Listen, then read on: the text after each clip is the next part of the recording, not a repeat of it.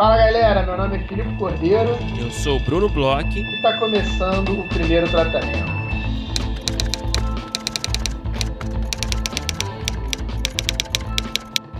Fala, Brunão! Tudo bem? Olá, Filipe Cordeiro. Eu estou ótimo, obrigado pela curiosidade, pela preocupação, pelo interesse.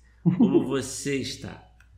Tô bem, Brunão. Tô bem. É, chegando aí no fim do ano, um fim de ano com bastante trabalho ainda, para falar a verdade, mas um ano que teve esse lado que não dá para reclamar. Foi um ano de, de muito trabalho, de muitas novidades, muita coisa boa.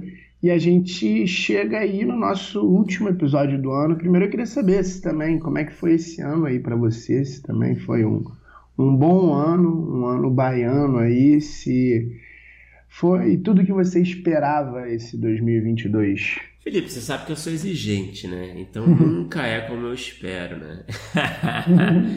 Mas foi bom, cara. Teve aí muitas novidades legais, muitos projetos interessantes, muitas frentes se abrindo em termos de projetos e jobs e, enfim, é, muitos planos para o futuro, né? Então é sempre legal.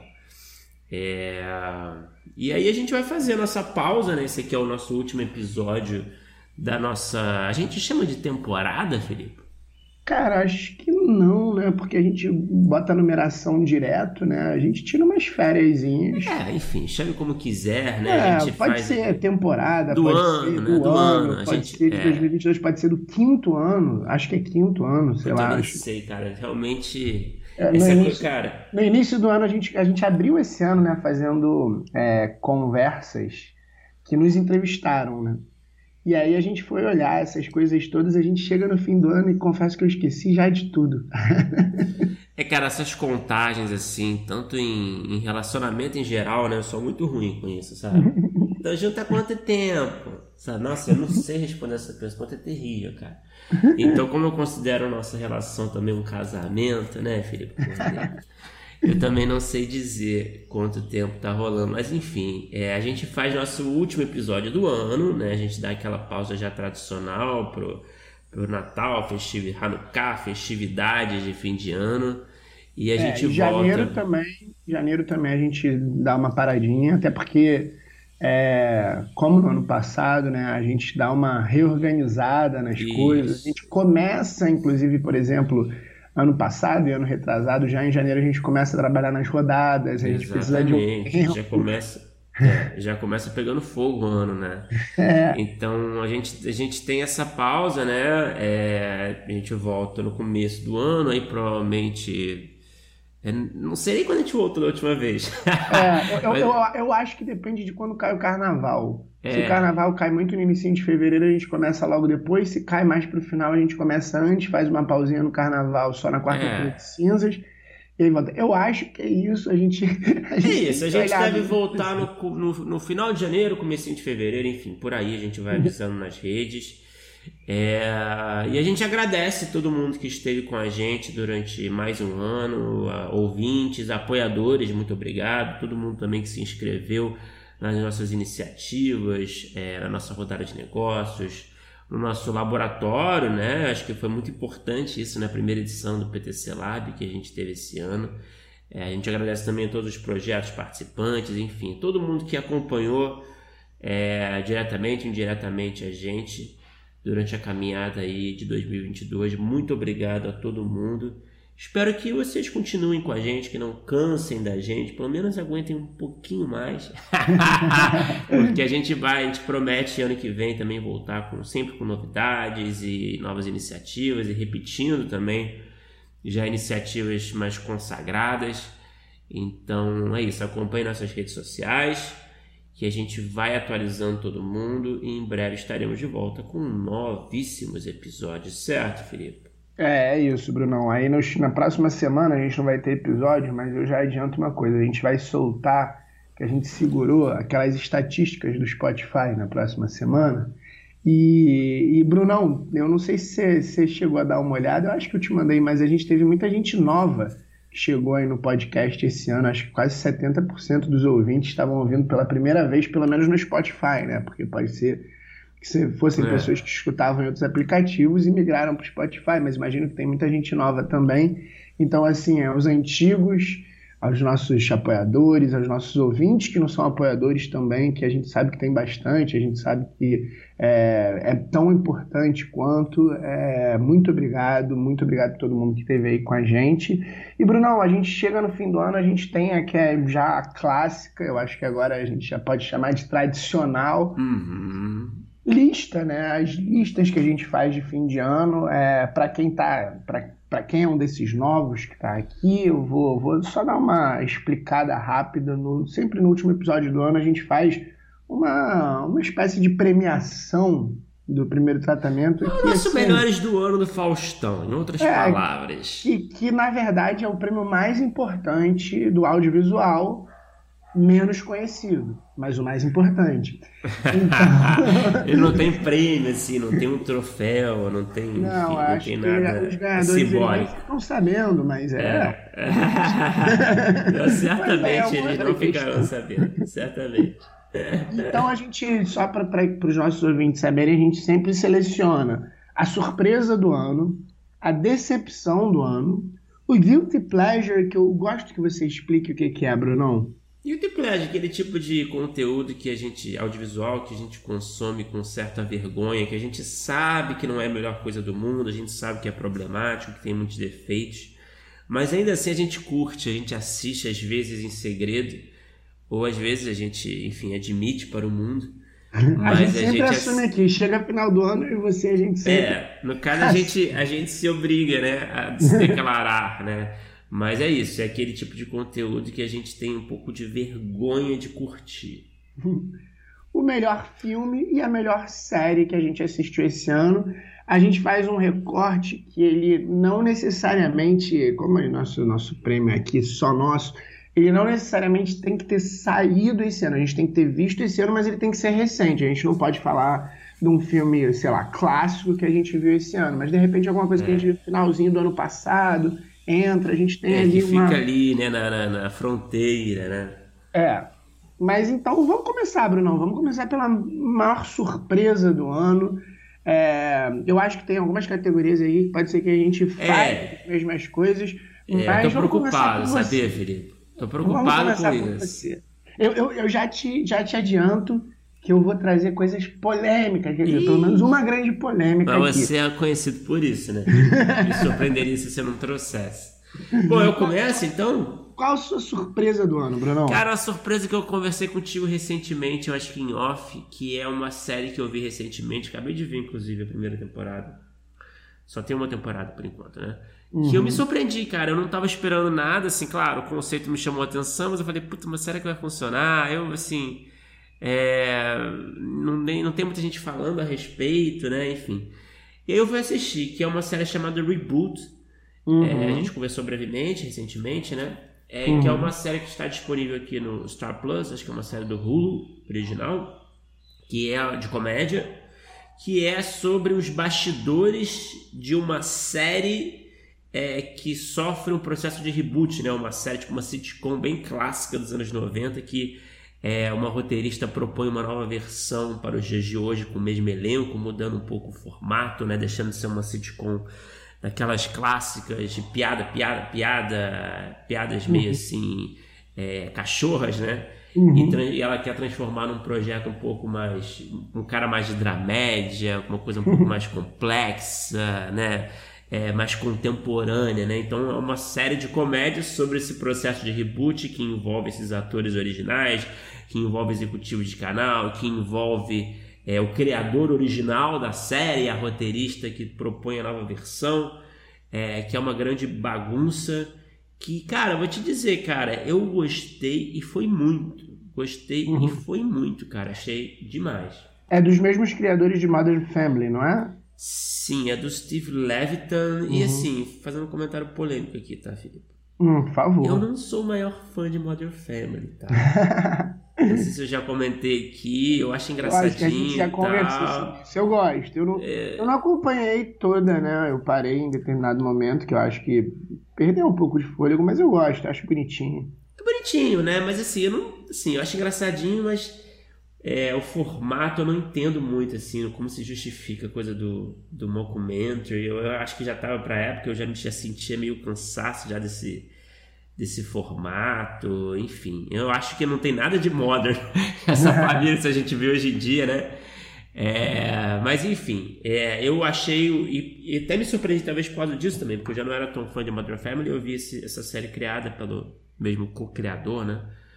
Mas é. Mas, cara, enfim, resumindo aqui pra, gente, pra não tomar muito tempo da nossa lista também. Achei uma série engraçada, uma série inteligente, uma série que fala do que eu gosto, né? Que você sabe uhum. muito bem, tanto de uhum. assistir quanto de escrever, né? Que é essa. Bastidores e humor sátira. É contigo, né? Sátira do entretenimento, do audiovisual. Porque eu tenho vários projetos assim, volta e meio uhum. eu escuto aqui. Não, o público brasileiro não se interessa por esse tipo de conteúdo de bastidor que eu acho uma besteira, então eu espero que essa série faça muito sucesso.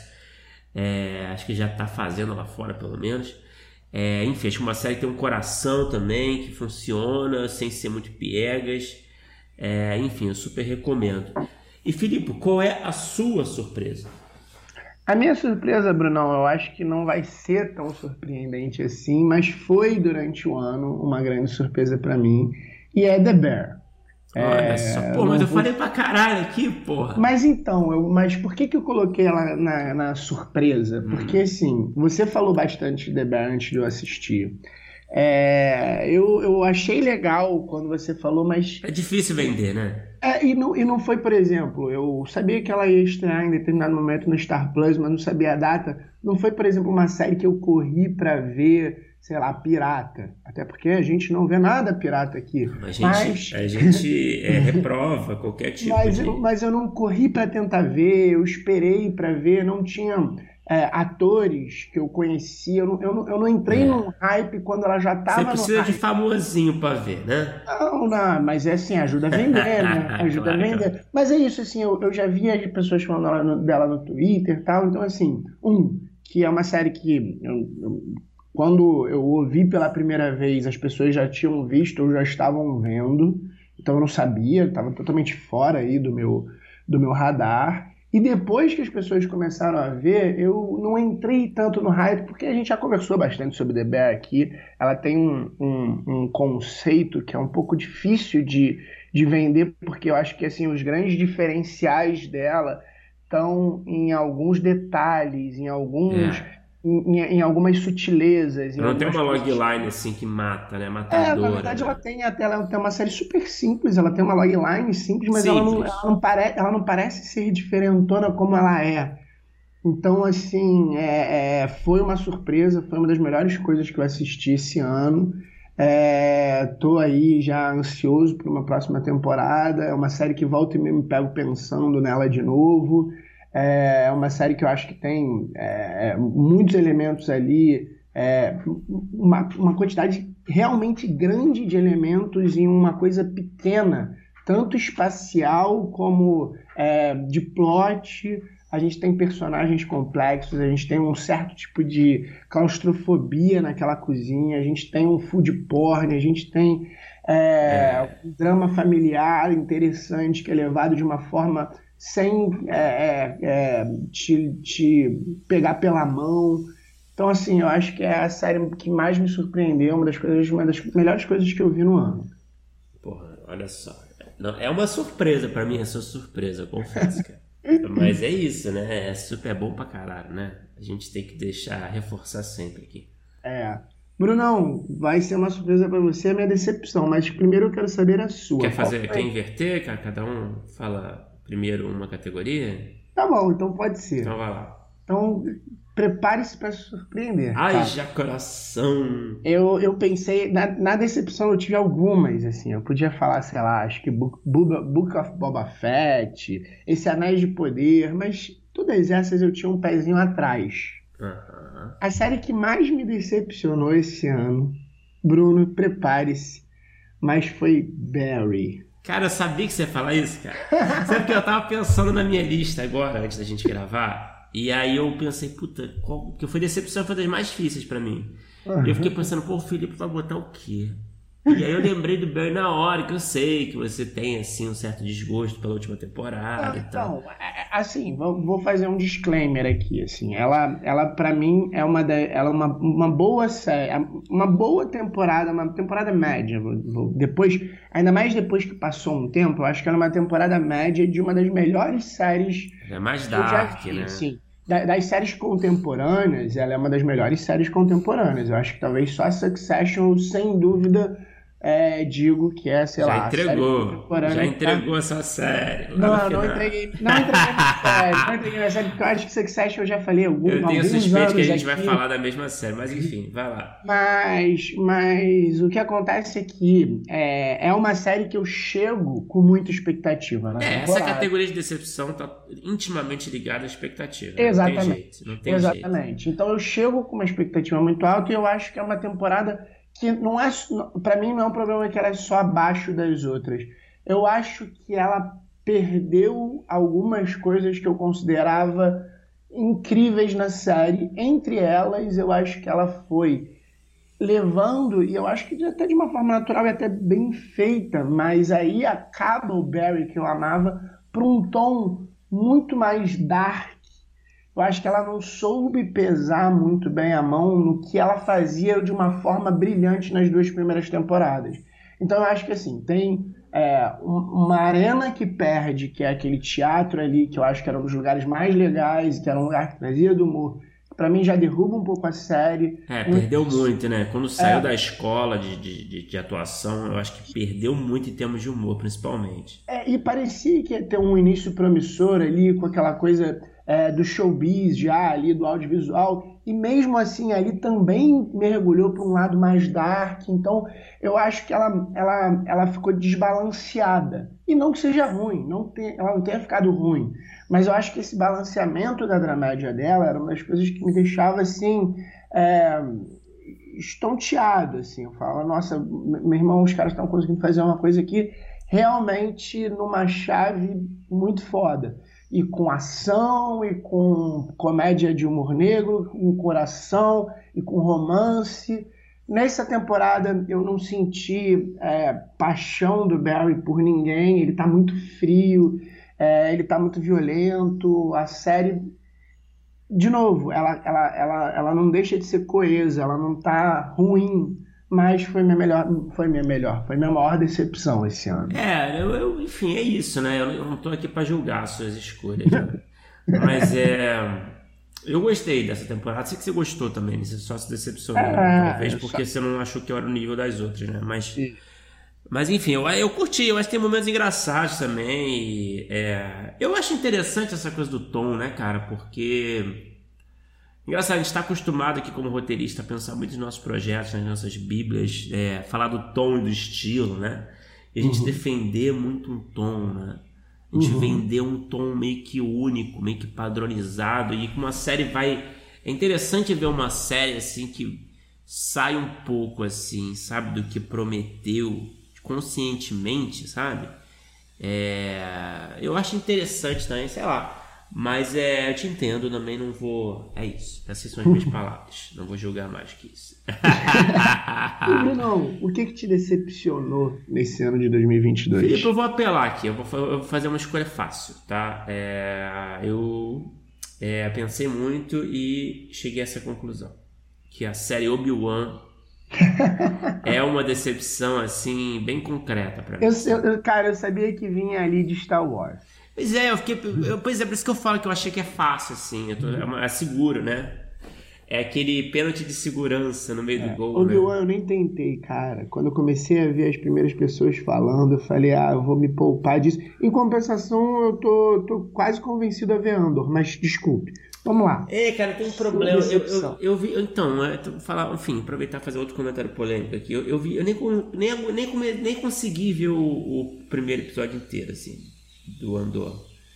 E aí eu, eu acho que tá ligado também ao que eu achei daquele filme dessa galera, né? Que foi o uhum. filme com esses personagens que eu achei, tipo, qualquer coisa, desnecessário, enfim, entregou uma história que a gente já sabia qual era, sabe? Que tava escrito bom, lá no. Enfim. Mas, mas sua decepção foi Obi-Wan. Mas é Obi-Wan, cara. Eu, eu realmente. É, eu, enfim, eu gosto. Você sabe minha relação com Star Wars, né? Que, que é meio turbulenta. Sempre foi, eu sempre fui muito fã, mas esses. É, dos últimos anos, né? Desde a da, da compra, né? Da Disney, uhum. é, eu me animei, eu gostei muito do primeiro filme do J.J. Abrams e tal. Depois eu não gostei de mais nada, basicamente, tirando o Mandalorian, né, que a gente já falou aqui várias vezes. Uhum. E eu achei que o Obi-Wan, o Obi-Wan era a história, era o projeto prometido para os fãs, né? Há muito tempo, né? Porque é o, acho que o Obi-Wan é um dos poucos personagens da geração ali do. É, da versão, falando assim em termos de ator. Da, né? da segunda, né? Da, da, da, leva do. do, do quando, quando o George Lucas fez né, o uhum. episódio 1, 2 e 3, né? O, o, o Will McGregor, como Obi-Wan, eu acho que era muito querido, assim, sabe? Era um dos, uhum. dos poucos casos dessa, dessa leva, né? Então tem toda essa trajetória dele ali no deserto, Tatooine, pá e tal, com o Luke, que a gente queria, sempre teve essa curiosidade. Quando anunciaram, puta, tinha tudo para ser muito certeiro, né? Caralho, vamos pegar o Will McGregor de produtor, vai ser foda, vou contar uma história maneira, né? Vai ser um negócio forte. E realmente, assim, que decepção, cara. Uma série cheia de clichês, cheia de furos, é, situações assim, bem assim que a gente já conhece, né? Que o Star Wars tem feito muito isso, né? Tem pego assim. É, Tentar é, requentar, soluções, né, coisas, né? soluções né? que funcionaram no passado, mas requentando uhum. para de várias vezes no micro-ondas, sabe? É, e, uma, e engraçado, o Mandalorian, ele, ele, ele não vai para esse lugar, né? Talvez seja um, um, um, um, talvez seja o grande diferencial. A gente tem um, personagem ali no Mandalorian que não existia nos filmes, apesar de você ter ali é, é, Boba Fett, que é um que o Mandalorian ele começa ali mais ou menos como um, um, quase um cosplay de Boba Fett ali, de algumas coisas que as pessoas pensavam, mas é um, é um personagem que ele começa, ele, ele já não tem rosto, é. ele, ele, ele tem uma, uma moral um pouco mais duvidosa, a gente está acostumado de muito preto e branco, né? no Star Wars, ele no início, principalmente, depois ele vai ficando até um pouco mais é, heróico, mas no início ele, ele é aquele bounty hunter que, que mata mesmo tal, e, e eu acho que talvez seja isso, faltou frescor aí, talvez seja isso que tem um pouco em Andor também, que é, pelo que eu tô vendo as pessoas falando, uma das melhores séries do ano, mas eu, eu, eu, não, eu tô machucado com Star Wars. Eu lembro é. de você falando sobre o primeiro filme, eu lembro que você tinha visto um pouco antes de mim, eu fui no cinema sozinho e te liguei, lembra? Logo depois que acabou é, o primeiro filme dessa leva nova e a gente tinha gostado é. e eu achei que a gente ia entrar num... Requentaram bem ali, né? É, eu achei que a gente ia entrar num caramba, todo ano vai ter uma coisa foda de Star é, Wars. Foi muito e eu animador, acho que a gente também né? tava. Acho que a gente tava sonhando muito alto também. É difícil, né? É, mas o, o que, o que mais me decepcionou no Obi-Wan se foi é, como eles trataram o personagem, assim, sabe? É, é um Obi-Wan assim, sem sal, meio sem graça. É... Ele perde os poderes porque estava enferrujado. Aí tem essa coisa, sabe? Esse cara que precisa recuperar seus poderes, sabe? Uhum. Que é uma história chata que a gente já viu mil vezes. Aí num personagem que a gente, porque a gente já tá cansado de, sabe? De, de, de, de, de entender quem é e de acompanhar, enfim. Então é meio frustrante, sabe? A experiência de você assistir Obi-Wan. Uhum. Então, eu acho que foram escolhas muito equivocadas, assim. Eu acho que a maioria dos fãs é, concorda comigo, enfim. Então, essa é a minha decepção do ano. Brunão, e agora seguindo aí, né, nossa, nossa cada um fala a sua, é, primeiro de uma vez, é, seu guilty pleasure, eu tô curioso, essa eu não sei. É, todas as outras eu acho que é, mesmo que eu não saiba, eu acho que não deve, devo me surpreender muito. Mas seu Guilty Pleasure, realmente, esse ano, é. você não conversou é um enigma, comigo de né, algo que você estava assistindo, assim, que você se envergonharia. É um enigma, né? Cara, então, eu também tive dificuldade com esse, cara. Mas eu tava pensando, tava revendo, tava procurando séries que eu assistia, assim, e aí eu, puta, é esse. Você, quando você acha, tipo o nome, nome do seu projeto, que você fala, puta, é esse. Na hora que você pensa nesse nome, você já entendeu o que é esse. Cara, foi uma série, acho que eu comentei contigo muito por alto. É uma série chamada The Watcher, em português Bem-vindos à Vizinhança, da Netflix. Sim, a do Will Ferrell? Não, não, não. não, não é, mas, é de, mas é de algum, algum comediante com outro cara, não é? Não, não, não. Você tá confundindo com a minha decepção do ano passado, eu acho. que é do o Ferro com, com Paul Rudd, talvez? Ah, é, é, tô confundindo. Qual é o The Watcher? The Watcher, cara, é uma série do Ryan Murphy, que eu acho que era para ser uma minissérie, mas virou uma, uma série. Que é. Eu falei por alto contigo, eu queria saber a sua opinião, queria que você assistisse.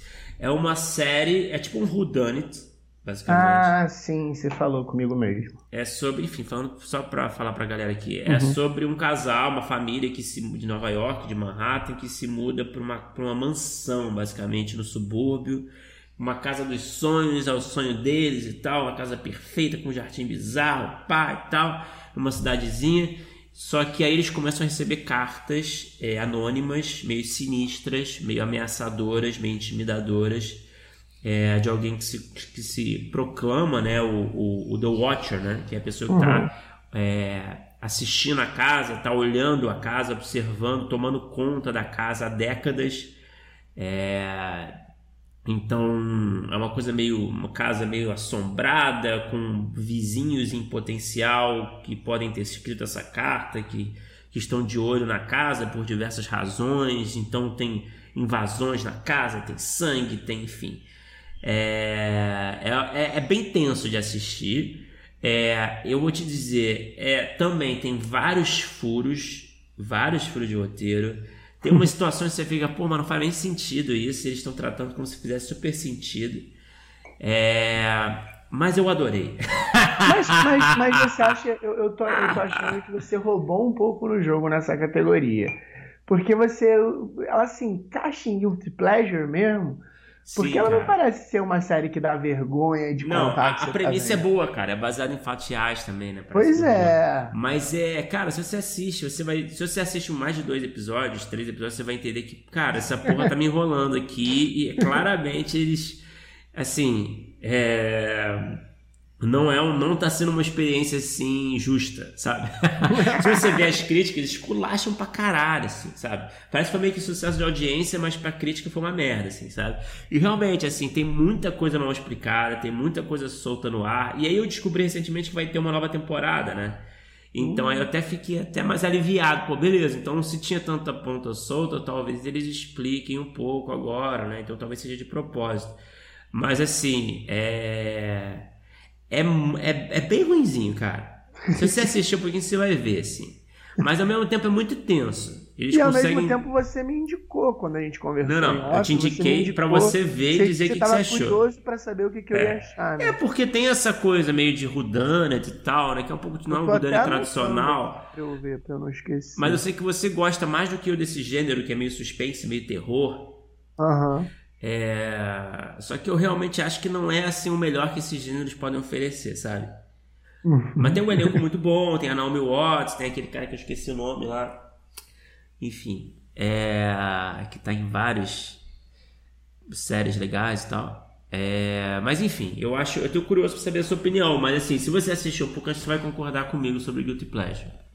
Beleza, eu, eu, eu, tenho a impressão de tudo que você é, é descreveu. eu gostei, né? Não é você queria que, que eu botasse um. Encaixa bem Guilty Pleasure, até porque você já me recomendou a ver. Não, não, não, mas eu te então, recomendei com alerta. Eu falei. Mas assim, eu, eu, é, a única, de novo, meus 5 centavos vão ser isso, até porque teve um ano que em Guilty Pleasure eu também recorri a alguma coisa, eu não lembro nem mais o que, que era, e que você também fez a mesma crítica que não era necessariamente. Não, pô, tu quer que eu ponha o quê? The Circle Brasil aqui? Porra, é foda, né? Já botei algum ano aí, sei lá.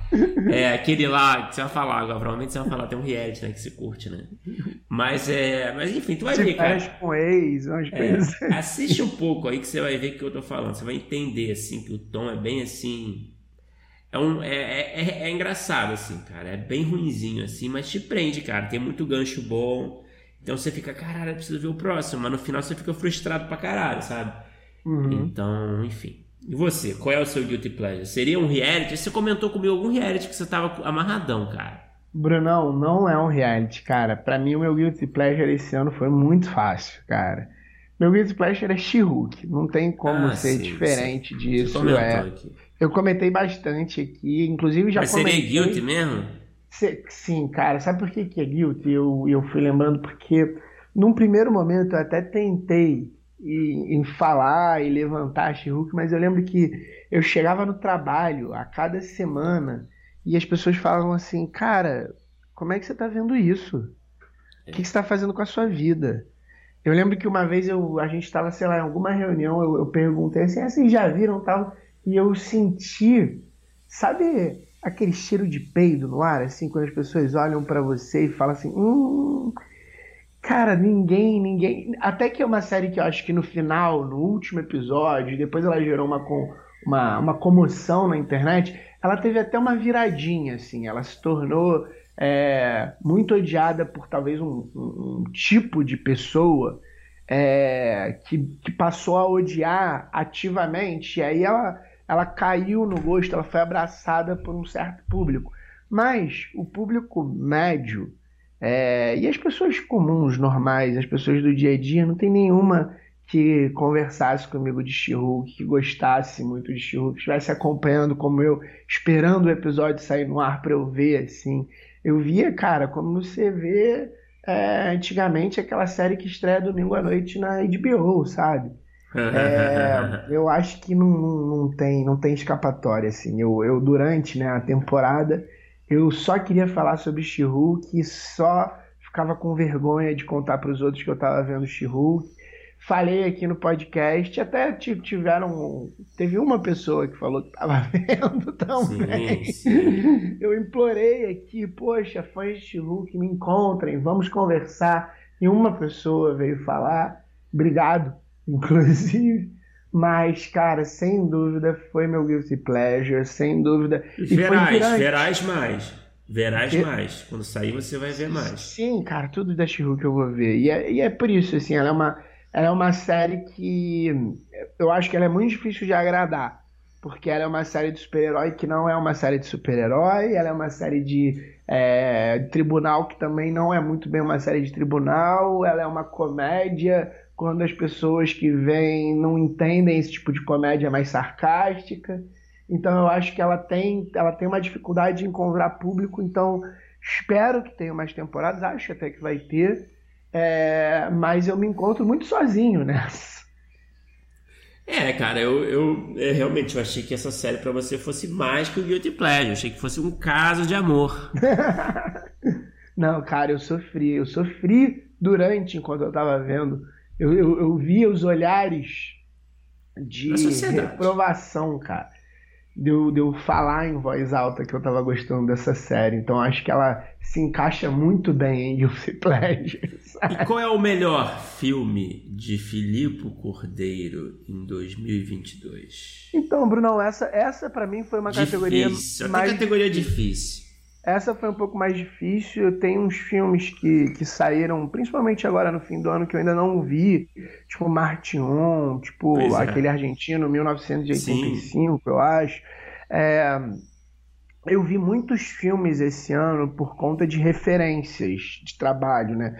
Então eu vi muitos filmes de terror, eu vi muitos filmes alguns tipos de comédia que não necessariamente seriam comédias que eu fosse assistir. Eu tive que assistir muita coisa é, de referência mesmo, que talvez não fosse. E, e não estou dizendo que são ruins ou bons, é, mas talvez não fosse a primeira coisa que eu fosse assistir. Eu acabei não vendo algumas coisas, sei lá, aquele. Por exemplo, um filme que eu estava super no hype para ver, que eu ainda não vi, é aquele Todas as Coisas em Todos os Lugares, ao todo tempo, sabe?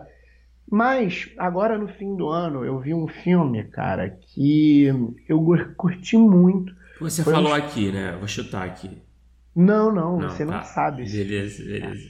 Você não sabe esse filme. É um filme que eu fui ver no cinema semana passada. Eita! Eu curti muito e, e, é engraçado. Tem, tem muitos elementos de coisas que eu gosto que chama O Menu.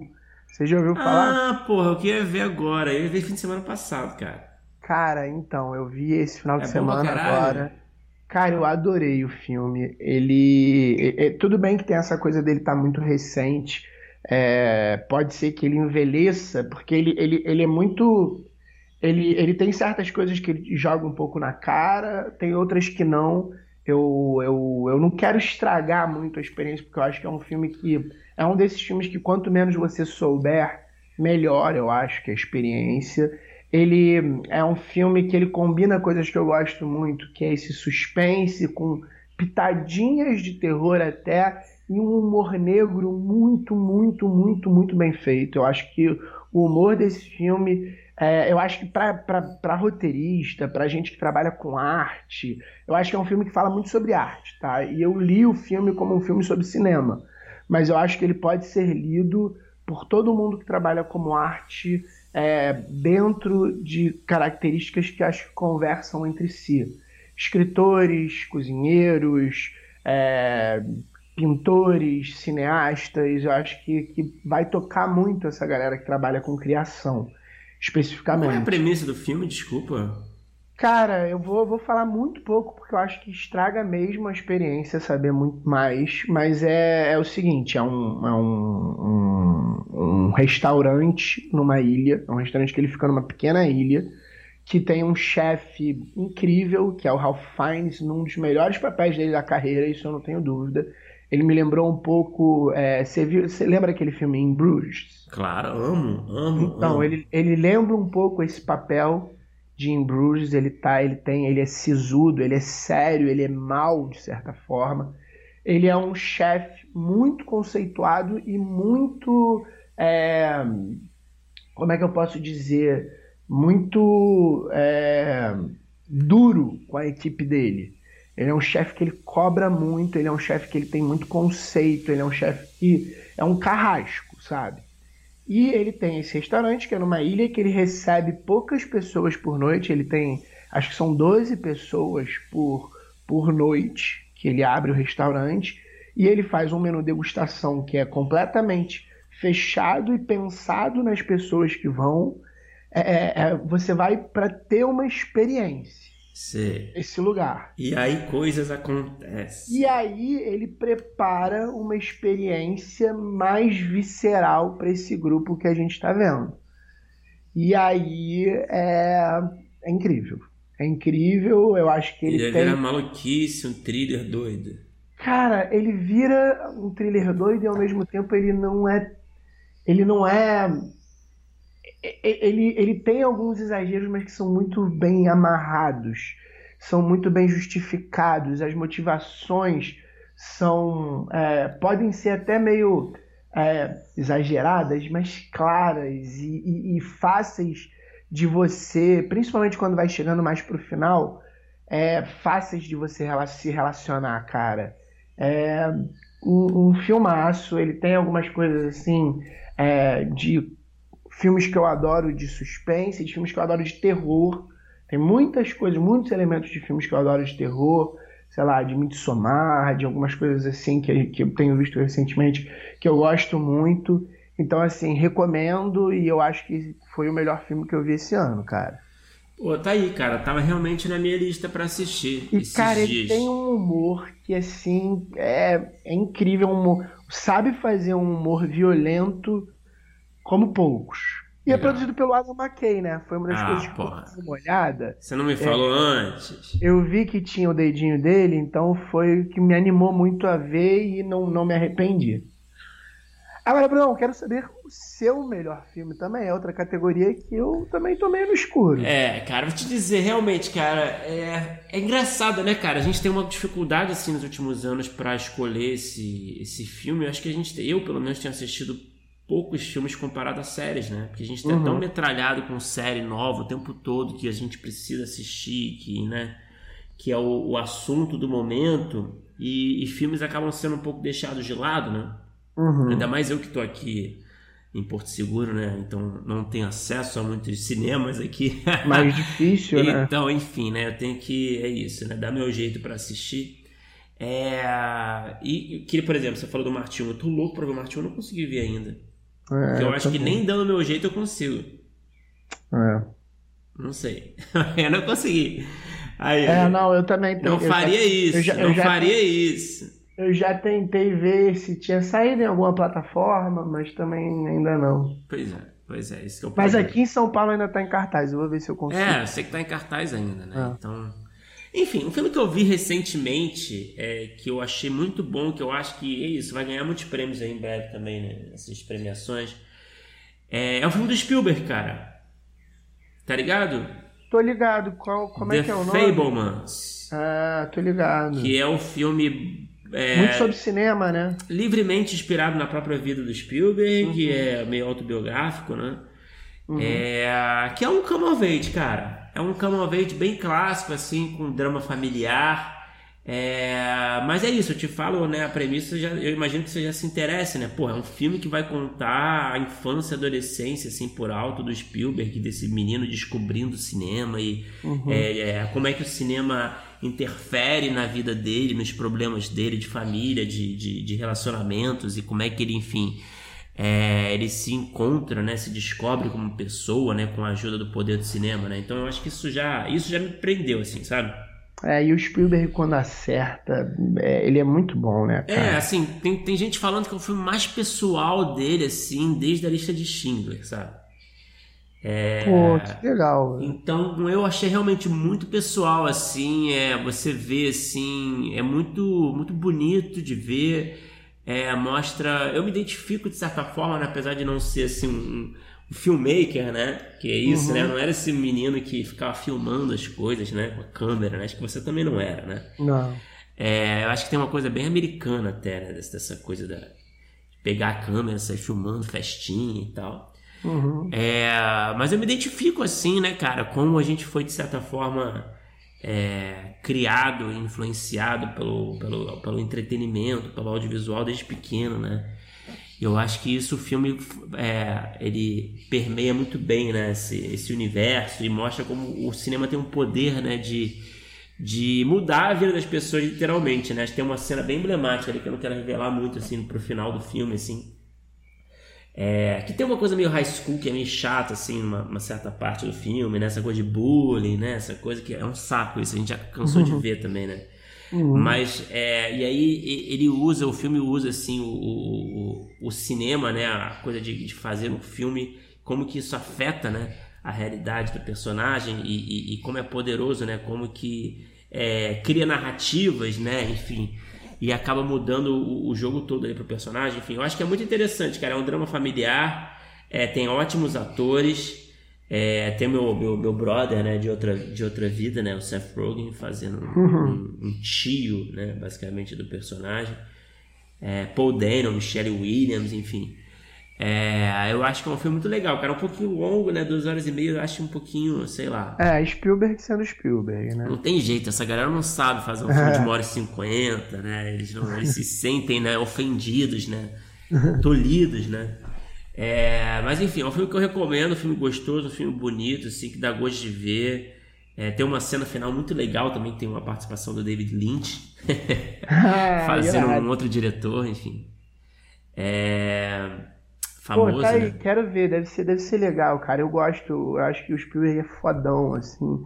E, e ele, quando ele, ele acerta, mal, ele sabe usar elementos para emocionar, né? Ele sabe ao mesmo tempo, ele é, ele é um diretor que ele vai para um lado piegas, mas ele vai para um lado piegas que eu curto, assim, que, que talvez a gente esteja vendo um dos, dos maiores, né? Um cara que, que fez um pouco de tudo também e ver ele falando um pouco sobre o amor uma, dele. Uma história mais simples, né, cara? Foda. É uma história mais simples que eu acho que é legal de ver do Spielberg, né? A gente tá acostumado a ver, sei lá, filme de Guerra Fria, sabe? É, não, cara, filme mas então, outro dia eu tava conversando sobre, sobre o Spielberg com um amigo meu. Bruno, ele já fez de tudo, cara. É, ele, não, já tá, fez, tá. ele fez outro dia jogador número um, cara. É, pode crer. Filme, filme infantil, de, de, de videogame praticamente, guerra. Mas é, então, mas a questão é, geralmente é um blockbuster, né? É um, filme, é um filme de ação, é um filme com muitos elementos, Sim, com muita... Não, ou então uma biografia muito grandiosa, Lincoln e não sei o que, ele fazia é. um, fazer um filme mais pra dentro, é, né? É, pacato, intimista. Pois é, isso que me chamou muita atenção também. Então eu super recomendo, assim. É um filme, é um filme que eu vi recentemente que que certamente é, eu achei que merece estar nessa lista aqui. E Felipe, para terminar, porque já está longo demais também, uhum. né? Chegamos aqui ao, ao grande prêmio da noite, né? Teremos um vencedor que sairá muito feliz daqui. Cara, eu tenho a sensação que a gente escolheu a mesma série, tá? Já vou eu te também. dizendo isso. Porque eu você também. já descartou Succession ali em cima, né? No começo. É, eu acho então, que a gente tá então na Apple TV, cara. É, então assim, Eu vou então, acabar logo com suspense, né? Eu sei que foi Severance. Severance. Não tem jeito, é uma série diferente de tudo, é super original, é super high concept, é uma série que prendeu a atenção de muita gente, né? Tipo, a gente. São tantos mistérios, são tantos enigmas e. E tanto cuidado em várias coisas. A fotografia é linda, o plot é incrível, os atores estão é, em atuações assim de auge, a direção é muito bem feita, a, a cenografia, to, toda a série ela é muito bem trabalhada, muito detalhada, muito curiosa. É, eu, poxa, a gente teve lá no Frapa, né, uma, uma mesa que falaram bastante. Eu não bastante. consegui assistir, não consegui. É, o, o Alexei Abib falou bastante sobre Severance e, e ele falou algumas coisas e eu voltei a pensar assim no primeiro episódio, falou muito sobre o piloto e falou sobre alguns outros episódios. É, e um piloto assim que, que é engraçado, que foi um piloto muito difícil de pegar as pessoas. Muita gente. É. Ai, por que, vocês estão achando tão bom? É, depois, pra... ainda mais depois do hype, né, cara? O que tem é. de gente assim no Twitter, depois de um, de um, de um hype rolando, falando eu não é, achei tudo é, isso, eu não é, entendi. mais é, inteligente que é todo mundo, sério né? mesmo que vocês gostaram disso, né? Rola muito isso. isso. E isso é bom no, no menu, tá? Mas, mas voltando para Severance, é, eu vendo isso, assim, pensando. O piloto já tinha me pego, mas, cara, é um piloto que ele, ele, ele, ele vai contar uma história super complexa, ele faz de uma forma que ele te coloca dentro daquela loucura ali de uma forma muito inteligente. Aquela coisa dela sair na porta e ficar voltando e você entender como é que funciona esse corte da lembrança da pessoa. Quando você vai entender um pouco mais para frente, você já já meio que sentiu isso vendo em ação. E aí o, o próprio Alex ele chama a atenção que e aí você falando, por exemplo, sobre como é interessante Barry mudar de tom, é, ele falando que não é uma questão de tom, mas é uma série que ela tem uma estrutura que ela muda muito durante os episódios. Ela tem um piloto que ela tem um, uma estrutura mais clássica, tem protagonistas muito claros. A gente chega em determinados episódios no meio da temporada que a gente tem um multiplot com é, vários arcos acontecendo diferentes. A gente chega no último episódio que ele ele tá super aberto com um monte de coisa acontecendo de vários personagens. Então, em termos de estrutura, assim, ele, ele inclusive fala é, que, que ele achava uma série quando ele foi foi decupar e ver estrutura, ele achava uma série muito difícil até de se vender, tanto que a gente sabe, né, que ela teve uma história de dificuldade aí até sair, até ser abraçada. Claro, né? Foi realmente. É. Porque é, ela, ela, ela tem cada episódio, em termos de roteiro mesmo, é muito livre, assim, é muito de acordo com o que precisa ser contado. É, uma, um plot fica maior do que o outro, de repente o outro volta, personagens que vão sendo plantados. É, acho que tem talvez uma das histórias é, de, de romance homossexuais mais bonitas que eu já vi em séries, sabe? O, o personagem do John Tortura, do Christopher Walken ali, me envolvi bastante com esses dois. É, e a dor ali de perder um cara vivo, de certa forma. E é uma loucura que a série consegue criar e te dar. Eu acho que eles exploraram muito bem, assim, um high concept. Eles exploraram de uma forma muito boa em vários sentidos, de uma forma de trazer um thriller muito complexo, assim, que te deixa curioso, de trazer é, histórias de sofrimento, de amor, de perda, de recomeço, de reencontro, surpresas. Então, acho que realmente é uma série que, que para mim, não, não, tem muita dúvida. Eu, de novo, eu acho que a, essa temporada de Succession foi algo assim incrível. Acho que não dá também para ficar dando todo ano prêmio para Succession. É que o Severance é novidade, né? É, eu é difícil que é, competir. Que é, que é, incrível, mas é ali também. Eu não, eu não tô dizendo assim, a Succession foi melhor, mas eu não quero dar para Succession. Acho que é eu não sei te dizer qual das duas eu achei melhor. É, claro, com certeza. A gente faz uma escolha bem subjetiva aqui, né? Ah. Então. É, e que final, né? De temporada, né? Que final de temporada. Que final. Talvez o melhor episódio aí de final de, Melhor episódio do, do, ano, vai, é difícil, né? Sim, Mas sim. É e melhor episódio gente... de final de uma primeira temporada, talvez de série. Eita. Ah. Bom, eu não sei. Mas enfim. é uma série realmente que é um. Puta, é. A série corajosa, é difícil de ser feita realmente e super original. E cara, quem não viu, quem não entrou nesse trem ainda, cara, que pegue o último vagão enquanto dá tempo ainda. Agora sim é isso, né? A gente vale mencionar o Succession, que tem uma ótima temporada. Eu mencionaria o Better Call Saul também, que tem uma temporada final incrível. É, eu ainda incrível, não que foi, enfim, claro, né? A série toda foi incrível, mas o final foi assim, é, no padrão melhor, de melhor qualidade, assim, que a gente possa esperar desse universo Better Call Saul, Breaking Bad, enfim. Então eu colocaria essas séries aí como. É, Destaques do ano. Destaque, menção rosa, sei lá, como queira chamar aí. E é isso, né, Felipe? Quase uma hora falando. Essa foi a nossa, nossa lista de melhores do ano do Faustão, do primeiro tratamento. É, e agora a gente vamos apresentar a nossa última convidada do ano, que é um repeteco aqui, né? A gente já recebeu essa, essa convidada e a gente tem o prazer de receber mais uma vez é, para nos atualizar né, sobre o mercado, questões que envolvem aí, é, o dia a dia do roteirista, é, o, o é, remuneração, valorização do roteirista em geral. É, a gente conversou com a grande Mari Brasil, que é uma agente né, de roteiristas.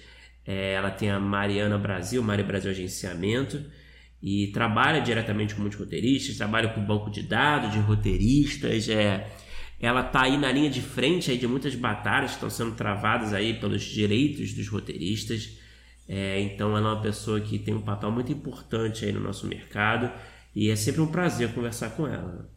É, Brunão, a gente trouxe aí de volta. Eu acho que a gente já andou conversando com ela, talvez seja uma coisa que vire recorrente aí nos finais de ano.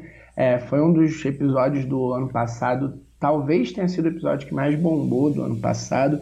E, e, foi muito interessante a gente fazer esse, essa volta dela para a gente entender mais ou menos o que, que é, mudou no mercado, o que, que ela viu no mercado. A gente conversava com ela no passado, ela estava ainda, de certa forma, em primeiros passos, ela estava com poucos agenciados, a coisa aumentou, triplicou pelo que ela conversou com a gente aqui.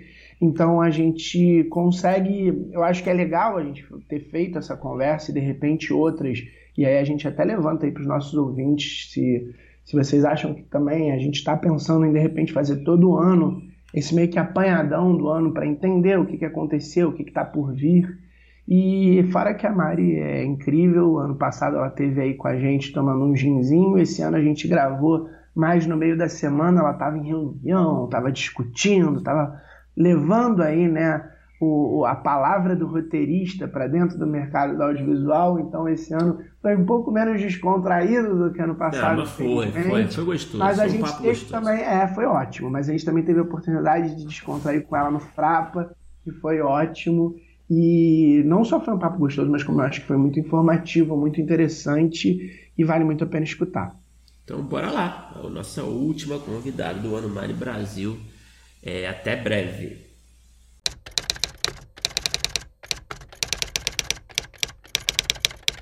Então vamos lá. Mari Brasil, seja muito bem-vinda novamente ao primeiro tratamento. Uma das nossas primeiras, primeiros repetecos, né? Acho, né, Felipe? Não tenho certeza agora. Mas é, a gente a gente estava falando há um tempo, né, contigo, da gente te trazer de volta aqui, né? E, e, já tem tanto tempo que a gente falou, já tem mais de um ano, se eu não me engano, acho que completou um ano agora, acredite se quiser. E acho que mudou muito o mercado, não sei, vou, vou saber agora. É, e aí eu queria entender assim para começar a nossa conversa, Mari, é, o que que você, o que que você acha que mudou assim desde a nossa última conversa em termos de valorização do roteirista, em termos de remuneração? É, você acha que o mercado evoluiu nesse sentido? Você acha que continuou a mesma situação, o mesmo cenário, que você falasse um pouquinho dessa valorização do roteirista, das condições de trabalho, enfim. Uh, bom, primeiro, obrigada pelo convite mais uma vez, prazer estar aqui com vocês. É, fez todo sentido a gente falar de fazer repeteco disso, porque realmente o mercado mudou mesmo, vocês têm razão. Acho que a gente falou em novembro do ano passado. E de lá para cá, algumas coisas aconteceram, para o bem e para o mal. Né? Em termos de valorização, eu acho, eu não diria valorização no sentido de cachê especificamente, porque isso acho que está na mesma média do ano passado. Onde eu acho que muda é a compreensão da função da pessoa autora roteirista. Então, o que faz, quais são as nuances de trabalho, como isso pode acontecer, nesse sentido, eu acho que aumentou por algumas coisas. Não porque a gente está num último ano aí de, desse fim do mundo, né, de, de, políticas públicas. Então, o que vai mudar em termos de, de regulamentação de streaming, volta de políticas públicas, ainda está para acontecer. Nem acho que é no primeiro semestre, primeiro ano, talvez, do governo. Mas, ou seja, os streamings que são, quem estão contratando 90% dos roteiristas hoje no Brasil, continuam sem regulamentação. Nesse ponto de vista, a gente não tem grandes alterações ali na valorização.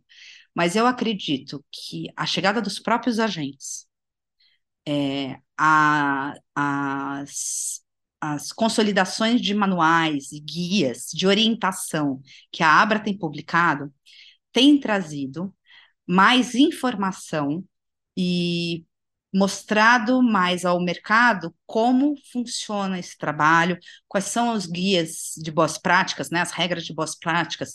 Então, hoje, se você entrar no site da Abra, você vai ver quatro coisas ali muito bem-vindas. Uma é uma tabela totalmente revisada e publicada em maio, que está bem mais atualizada, com mais variação de, de valores. Tem do podcast a mídias digitais, ao longo. É ótimo, essa série. tabela é ótima. Essa tabela, essa todo tabela mundo cresceu recorre muito. Essa tabela cresceu muito, então acho que isso traz uma valorização, Bruno, porque é isso, ali é uma proposta de piso, tá? A partir dali você tem valores, porque o, a pessoa criativa ela tem experiências e momentos da carreira também diversos, né? A outra coisa que saiu agora foi o manual de boas práticas, que é um manual que dá, direciona melhor determinadas condições e determinadas formas de lidar com o profissional autor roteirista. Eu, eu me lembro que quando eu falei para vocês que eu tinha decupado o site da Writers Guild, eu me lembro muito de um PDF que eu tinha lido, que era assim, o que todo produtor deve saber antes de contratar um roteirista. E me lembro quando eu estava na Abra, inclusive, a Carol Coach falou de começar um manual, a gente estava querendo criar os capítulos ali do que teria nesse manual, e que agora foi consolidado e efetivamente feito por todo o GT e, e associados dessa gestão nova agora, da, dessa gestão 2021-2022, eles fizeram muito bem esse, esse material, incluíram bastante queixas que, por exemplo, todo mundo reclamava que as notas da imprensa não mencionam o nome do autor-criador, ou às vezes um grande prêmio de cinema brasileiro não, não mencionava o, autor, o roteirista ou o autor do argumento do filme e tal. Então, algumas coisas todas estão indo ali, que também nos ajudam, assim como você falou que a tabela é ótima, Bruno, porque te ajuda a, a entender um pouco mais, essa é uma leitura obrigatória por parte de todos os executivos e autores roteiristas. Porque a gente vai começar a caminhar para uma oficialização, uma consolidação de determinados termos, de determinadas é, posturas, a própria compreensão da sessão de direitos. Eles fazem um, uma abertura muito boa da diferença entre o copyright e o direito autoral. Eles fazem um paralelo com o mercado na América Latina e na Espanha. Então, é um manual que traz muita referência e é a base, está começando a se organizar, né? Faltam coisas, as coisas vão. Não tem versão final, é tipo site. O manual não tem versão final, ele vai sempre sendo acrescentado. Então, acho que esse manual, a tabela. Agora saiu recentemente o guia de produções de não ficção, programas de variedades, realities, documentários. Quem é autor roteirista? Quem pode pleitear? O montador é? De um, de um projeto desse, o diretor, quais são os momentos que. Então, juntos, são trabalhos longos, exaustivos, absolutamente voluntário dos autores roteiristas que pertencem à Abra, que participam desses GTs. Então, assim, é uma salva de palmas enorme para quem conseguiu é, escutar, escutar é, pessoas do mercado, escutar autores roteiristas da Abra e unificar isso e condensar isso num documento. E tem também um guia para assédio e valorização de gênero, não ter uma, uma disparidade de gênero nas, nas salas e nas remunerações. Então, esses quatro guias, para mim, esses quatro documentos, para mim, juntos por si só, consolidam a Abra cada vez mais, fortalecem a associação, né? Uh, a, a quantidade de gente que estava no Prêmio Abra, que foi o Prêmio Abra desse ano, né? É, é, eu acho que esse último ano foi muito marcante o que essa, essa gestão conseguiu entregar para oficializar e profissionalizar e valorizar, volta à tua pergunta, o ofício do autor roteirista. Falta mais gente tomar conhecimento, se apropriar desses documentos, começar a participar mais, porque é isso, a gente tem que melhorar, né? A outra coisa que eu falei foi a função dos agentes.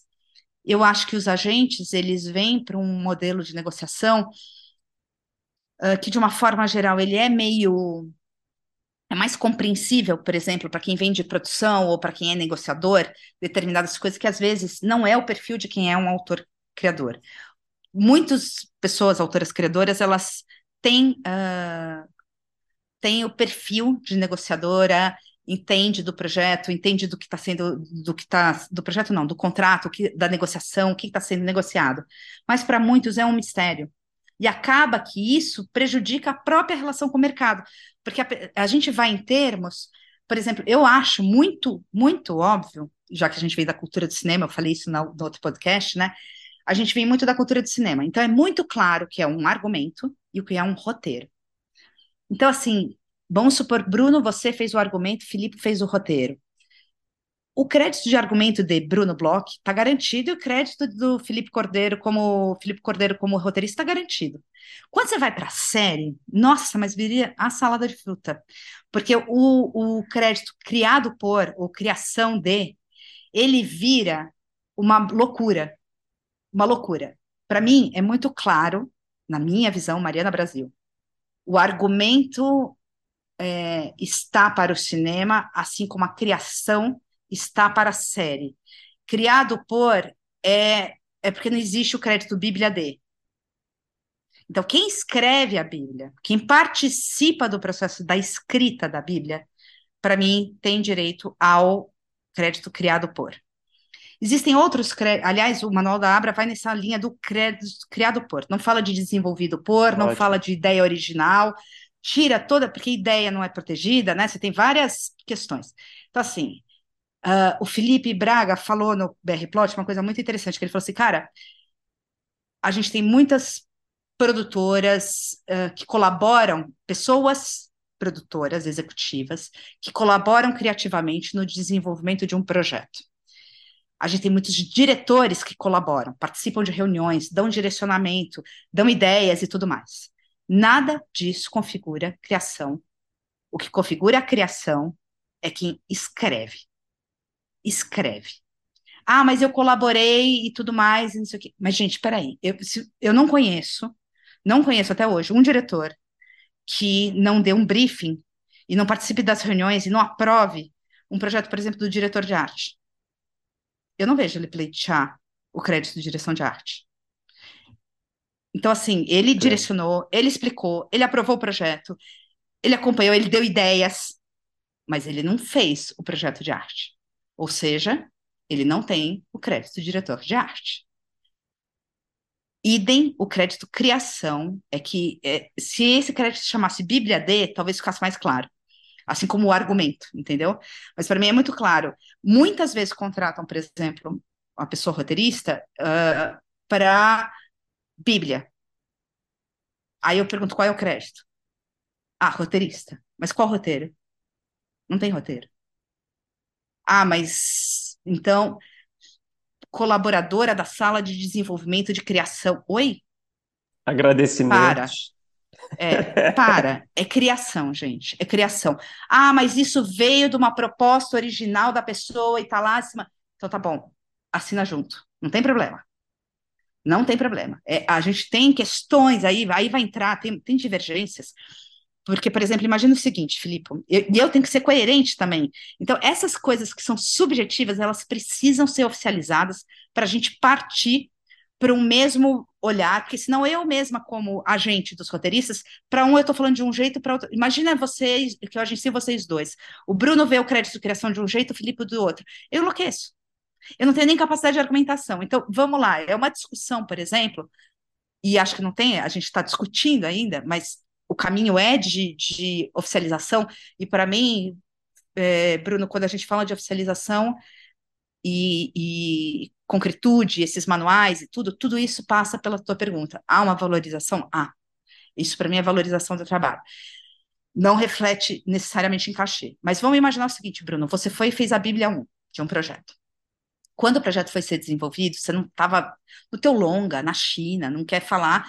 Eu sou agente do Filipe Cordeiro. Filipe vai assinar um contrato com a produtora que vai pegar uma Bíblia sua. Só que agora a gente vai entrar junto com o player, no streaming. E o player vai comandar isso e o Felipe também vai isso e a sua criação se distancia muito da realidade final que fica, Bruno. Que crédito eu vou pleitear para o Felipe? Ah, muita gente fala para ele, né, ele é chefe de sala. Gente, chefe de sala não é crédito, né? Um escrito por, às vezes ele vem como tem o crédito chefe de sala, tem algumas coisas colocadas assim, cada player também já vai numa política de crédito. Mas a minha pergunta é assim: eu não vou pleitear, eu como agente do Filipe, não vou falar, não, peraí, se o Filipe vai entrar, vai revisar toda essa Bíblia e vai discutir isso com o streaming e vai trazer essa Bíblia para dentro da sala, a sala inteira assina a criação, porque eles estão revisando esse material. Não quer dizer que o nome do Bruno tem que sair. O do Bruno também pode estar junto na criação. Mas, e se isso cria-se totalmente diferente e o Bruno distancia e não está mais ali? O que o Bruno fez não não está mais na nova Bíblia. Permanece ou não o nome do Bruno? A meu ver, é como se fosse uma contaminação. O Filipe só vai chegar na criação que ele fez porque ele subiu, sabe assim, subiu no ombro do que o, Filipe, do que o Bruno já escreveu. Tô pensando aqui, entendeu? E, é, e quem escreve, quem escreve, para mim, tem criação de um projeto. É, pessoas, muitas vezes, Felipe, você tem razão ah, eu, tá o diretor ali comigo, ele não escreve, né? Tem essas contratos. Não, ele vai sentar aqui do lado do diretor.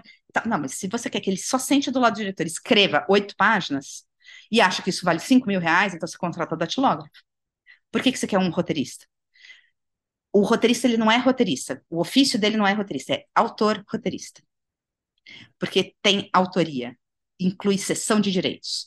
Então, por si só, isso, se a gente entender esse conceito, a gente muda todo o conceito de que crédito, que valor, porque a gente, ninguém paga sessão de direitos, né? A gente tem que cobrar sessão de direitos. Tem uma série de condicionantes da, que vão alterando. E quando eu argumento, isso não está não tem essa diferença. Então, por exemplo, o Felipe, o Felipe Braga deu, a, da, deu a, o exemplo que era o seguinte: ele falou, cara, eu vejo o Rodrigo Teixeira, ele vai lá, ele pega um livro que ele acha interessante, ele adquire os direitos daquele livro, ele chama um autor roteirista que ele acredita que pode uma autora roteirista que ele acredita que possa fazer essa adaptação. Ele propõe criativamente o tempo inteiro e está ali acompanhando o projeto o tempo inteiro. Qual é o crédito do Rodrigo Teixeira? Produtor. Ponto. Já é do produtor essa coisa. Tem executivas que falam para mim, mas Mari, eu pensei em dar algumas ideias. Tá bom, teu crédito é produtora executiva por isso. Já está. O crédito do diretor já é de diretor por isso. Já está se não senta e não escreve, na minha visão, não é autor de argumento, não é autor, porque ideia não é protegida por lei. E se o roteirista for dar uma dica de take, se for falar de alguma coisa de fotografia, ele não vai assinar como diretor, não vai assinar então, como fotógrafo. É muito subjetivo. Eu prefiro, por exemplo, que fique numa boa fé ali na, nessa subjetividade toda, porque a gente não tem no Brasil um comitê de arbitragem como o americano tem. Num um caso de empecilho, você pega, manda para o comitê de, de, arbitragem da Writers Guild, eles vão comparar para ver o quanto do teu trabalho está ali ou não, e se você tem direito a esse crédito ou não, e daí vem os 30%. Então, em teoria, o nome do Bruno Bloch na criação só viria se ele tivesse no mínimo 30%. É, nesse caso, eu já vi algumas vezes é, é, criado por Filipe, part... é, adaptado de uma ideia original de Bruno Bloch. Eu já vi é, coisas é, então, assim. Que aí não necessariamente era uma API, não era um livro do Bruno Bloch, era uma ideia original, Sim. que aí mudou tanto que é adaptado da ideia original de fulano, criado por fulano, Beltrano, na verdade. Né? Isso, para mim, é, foi uma das discussões que eu acabei de ter agora, estava ali na agência discutindo isso. Vamos pegar o caso do livro. É a mesma coisa. Eu estou pegando a Bíblia do Bruno e eu estou pegando um livro, então adaptado por uma ideia original. Só que a palavra ideia ela é muito frágil uhum. em termos de criação. Ideia não é. Você tem que materializar, gente. Por isso que eu falo que o executivo que está na reunião falando não sei o quê e o diretor que vem falar não sei o quê e não em escreve. até de registro, né? Você não pode registrar uma ideia só. Exato. Então, hum. assim, agora, é fato que determinadas situações alguém pode entrar numa contribuição que você fala, caramba, essa pessoa ficou ali comigo, ela não escreveu, ela não chegou a escrever, mas ela estava numa presença ali e o tempo inteiro a gente foi discutindo essa construção e desconstrução. Tararara. Pode ser, pode ser. Aí é, é, tem essa subjetividade, mas a gente precisa eliminar a subjetividade e achar caminhos para a gente ter ponto de partida, porque senão tá uma loucura esses créditos, né? Uhum. E por isso que eu acho que ao colocar esse manual no ar, por mais que a gente tem que é, é isso, é um organismo vivo ali, tem que seguir com essa contribuição. É... É, e tem uma coisa que você falou que eu acho que é interessante, que assim, é, divergências é, vão acontecer e talvez tenham argumentos bons para todos os lados, mas é, é uma coisa é uma coisa até meio jurídica, uma coisa quase contratual, que é, é a gente precisa chegar num, num acordão de que, beleza, não dá para ter 300 milhões de nomes e, e, e, ramificações, a gente vai escolher a melhor das divergências, que talvez não atenda uma coisa aqui, outra ali, mas a gente tem um, um lugar. Ponto de partida. Então a gente sabe que tal coisa, tal coisa é assim, assim, assim, assim, o nome é isso. Tal coisa é assim, assim, assado, o nome é aquilo. E isso. aí vai se argumentar daqui a 10 anos vai ter uma coisa diferente, a gente rediscute, não tem problema, mas a pior coisa é a gente ter é, 10 empresas, cada uma com Pensando um nome de crédito jeito. diferente, o roteirista acha que é uma coisa diferente, aí cria-se é, jabuticabas, e aí quando você vai ver, é, e aí é o que, é o que, eu acho que, na verdade, o problema disso é que quando a gente chega lá na frente é quando a gente vai criando ramificações, vai ficando cada vez mais difícil de ser justo na hora de especificar, na Sim, hora de exato, se, exato. É, ceder. Então, é. assim, se você. Ah, beleza, é, o, o Filipe acha que tem que ser criado por ele. É, o canal acha que tem que ser contribuição. O criado vai ganhar X, o contribuição vai ganhar meio X. Isso. isso. E, aí, e aí vai e aí... impactar também lá na GEDAR na hora dos direitos de execução pública. Mas aí eu acho que a gente entra no momento, Felipe, que é o seguinte: vocês pegaram o edital, gente, o edital agora da SPCine que está aberto. Ele começa das definições. Geralmente esse é o primeiro grupo de um edital, das definições. Argumento, é isso, isso e isso. Roteiro, é isso, isso, isso. A definição daquele edital nem sempre é igual à definição do outro edital. Por isso que a definição que a Abra propuser, acho que ela tem duas coisas. Não é só um achismo. Tem muito material deles ali, por exemplo, no manual da Abra, que teve estudo de base jurídica para você ver se aquilo é legal ou não, porque a lei do direito autoral existe. Então, quem é criador e tal? A própria lei tem interpretação, daí você tem juízes e tudo mais, mas se a gente fizer o acordão e com o Supremo com tudo, Filipe, a gente consegue chegar num ponto de partida e analisar um caso a caso ali depois nas exceções. Agora, o, quando eu vou fazer uma contratação, né? Então, de novo, voltando à pergunta do Bruno da valorização, foi valorizado ou não? A partir do momento que eu tenho algumas definições postas na mesa, a partir do momento que a gente começa todo mundo a olhar para para as coisas da mesma forma, essa organização do ofício do autor roteirista começa a se fortalecer, e ela começa a me ajudar a fazer melhores negociações, ou no mínimo mais coerentes e justas. Então, por exemplo, para mim o que está numa negociação, né? Primeiro o objeto do contrato, o que, que, a pessoa vai fazer? Ah, é um roteiro, tá? É um roteiro de quanto tempo? Ah, de 90 minutos de um longa. De quê? De ficção, não, não ficção, ou ficção. Tá, quantas versões? São três versões mais um polish. Por quanto tempo? Dez meses. Então, assim, você estipula o escopo do trabalho desse objeto, Quanto mais versões tiver, quanto maior for esse escopo, mais a pessoa vai cobrar.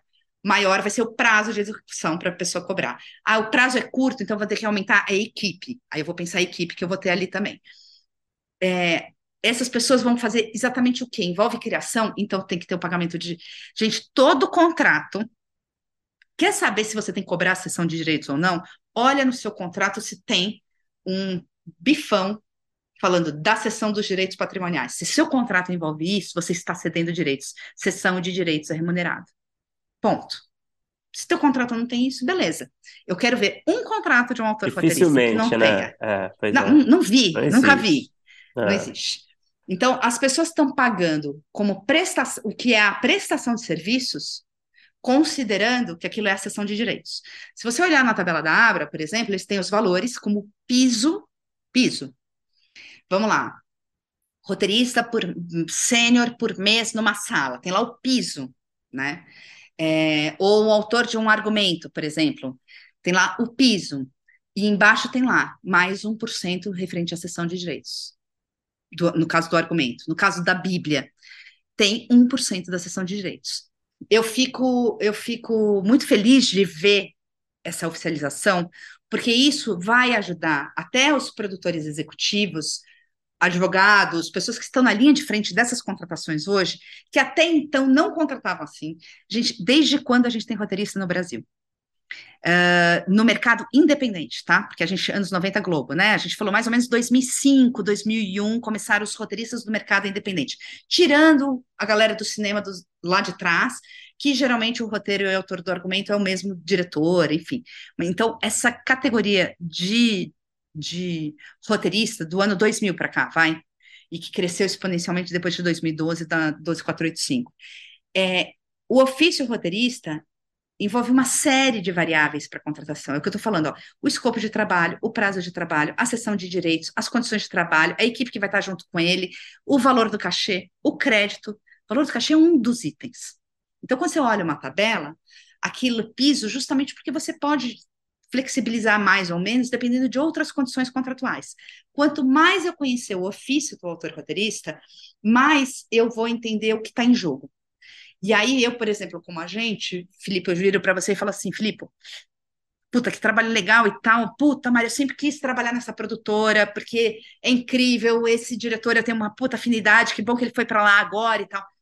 Isso está em jogo. Aí, às vezes, eu tô com o Bruno numa outra negociação, o Bruno fala, Putz, Mari, sempre quis um longa no meu currículo, até então só estava com séries, vai ser ótimo ter um longa. Eu já sei que no Bruno eu não posso abrir mão do crédito de jeito nenhum, porque é isso que está muito em jogo para ele. Então, o quanto você vai balancear cada uma dessas variáveis é um joguinho ali de, de, de xadrez, né? Para fazer um, uma contratação melhor. Então, a partir do momento que eu tenho mais definições e, e divulgo mais, ponho à luz no ofício do autor roteirista o que, que envolve aquilo ali, eu estou valorizando o trabalho dele e trazendo melhores condições de trabalho. E a figura do agente tem mais distanciamento também para lidar com isso. É, e que eu percebo que tem sido mais bacana, porque flui melhor, é mais rápido. Às vezes o que ficaria no entrave, para quem não tem facilidade com isso também, né? Ô Mari, é, Perdão, você quer falar? Pode falar, pode falar. Não, eu ia falar é, que a gente estava falando de subjetividade, né? E uma coisa que eu acredito que ainda é algo muito subjetivo, principalmente nesse universo de séries, é a coisa do showrunner, né? É, a gente escuta histórias toda hora de criadores que são meio escanteados durante o processo e acabam perdendo o controle do projeto, e a gente sabe também que essa, esse, essa discussão, essa, essa negociação né, sobre essa, esse cargo não é algo que costuma ser muito é, conversado também na, durante o, esse, esse processo de contrato. Né? É, é uma, é, é, é, eu não sei se é um negócio que costuma ser tão acordado assim, é uma coisa que, na minha impressão, acaba sendo é, sequestrado durante o processo, eu não sei, é algo que não me parece ter assim um, um, acordo de todas as partes necessariamente, sabe? Eu queria entender assim como é que você enxerga essa coisa do showrunner, se é algo que você tem já, provavelmente, imagino que sim, né? Debatido em negociações com é, protegendo os interesses dos seus, dos seus, roteiristas, autores, enfim, é algo que, como é que você vê, assim, o, o, o mercado, os players, os, as plataformas, é, enfim, é, é, agindo em relação a isso, né? O roteirista tem realmente tido a oportunidade de exercer essa função, enfim, eu queria que você falasse um pouco em geral, assim, da coisa do, do crédito, a coisa do, é, se é algo que realmente tem sido parte da conversa, enfim, queria entender um pouco disso. Tá, eu acho que essa pergunta veio já no ano passado, de alguma forma, e assim, a gente vai na evolução A gente ouviu até né? relatos recentes que vão nessa direção ah, é? também, então acho que. Tá. Enfim, mas eu vou dizer o que, que eu não... sinto. É, não, eu vou dizer o que eu acho, e, e assim, a opinião que eu tive de showrunner em 2012, em 2013, 2015, as coisas vão evoluindo, você vai cada vez tendo mais informação. Eu acredito, na minha visão, o showrunner é uma figura que vem da escrita. Ele começa lá no autor, no, no autor, né? Não quer dizer, não quer dizer que não tenham diretores que não possam ser showrunners e tal. Podem até, a gente vai falar das misturas que a gente tem aqui. Mas eu vou, assim, o que é um showrunner, o que ele faz no mercado americano está tudo muito dado como certo. Né? Essa pessoa, ela comanda o show, né? Runner the show. Então, vai, ele toca tudo, tudo. É, eu diria que a gente pode adaptar, a gente, isso é um mercado americano que está num outro momento que as salas começaram lá em 1940, entendeu? Então, assim, houve toda uma evolução ali para chegar nessa figura e tudo mais. Aqui no Brasil, de novo, a gente vem uma cultura do cinema, que o diretor é o showrunner de um filme, basicamente, porque às vezes a produtora é dele também, então ele que financia, ele controla o dinheiro, ele faz meio que isso num filme. Numa coisa de séries, e aí, dependendo muito também, porque a gente também tem os streamings, né, que dão mais liberdade, menos liberdade, tem projetos independentes. Mas na minha cabeça, independente da nomenclatura, mas eu acho que seria a coisa que eu mais acredito. Eu fico até pensando se essa era a nomenclatura mesmo que tinha que ser para ela não se confundir com o showrunner americano, tá? É, até porque o crédito showrunner não existe. Quem é showrunner na série, Exato. qual é o crédito dele? Criado por. Criado uhum. por. Daí vem a minha percepção de que o criado por é uma pessoa que é autora, que escreve e tal. Se você assistir duas coisas que eu assisti, acho que eu comentei o ano passado de uma delas. Aquele especial do Friends, que, que eles falaram. Uh, ah, o outro eu não assisti, foi o livro da Viola Davis que eu li. Uh, e o livro da Shonda Rhimes que eu li também. Livros pessoais delas, autobiográficos, né? O que tem em comum para mim entre esse especial do Friends, o livro da vida da Viola Davis e da Shonda Rhimes, é o seguinte: uh, quem era a pessoa e qual era a função, por exemplo, dos criadores. A Marta Kaufman, por exemplo, quando ela fala no especial do Friends, ela diz o seguinte: nossa, a gente para achar o Chandler demorou, porque a gente fazia o teste. Fazia... Aqui, o autor que criou a Bíblia, ele não participa dessa escolha de elenco, isso vai para o diretor. Aí depois eu vejo a Shonda Rhimes falando das crises existenciais que ela tinha na carreira dela e que o grande parceiro dela era o editor que sentava do lado dela para ela fechar os episódios. Aqui quem edita, monta, direciona isso é o diretor. É...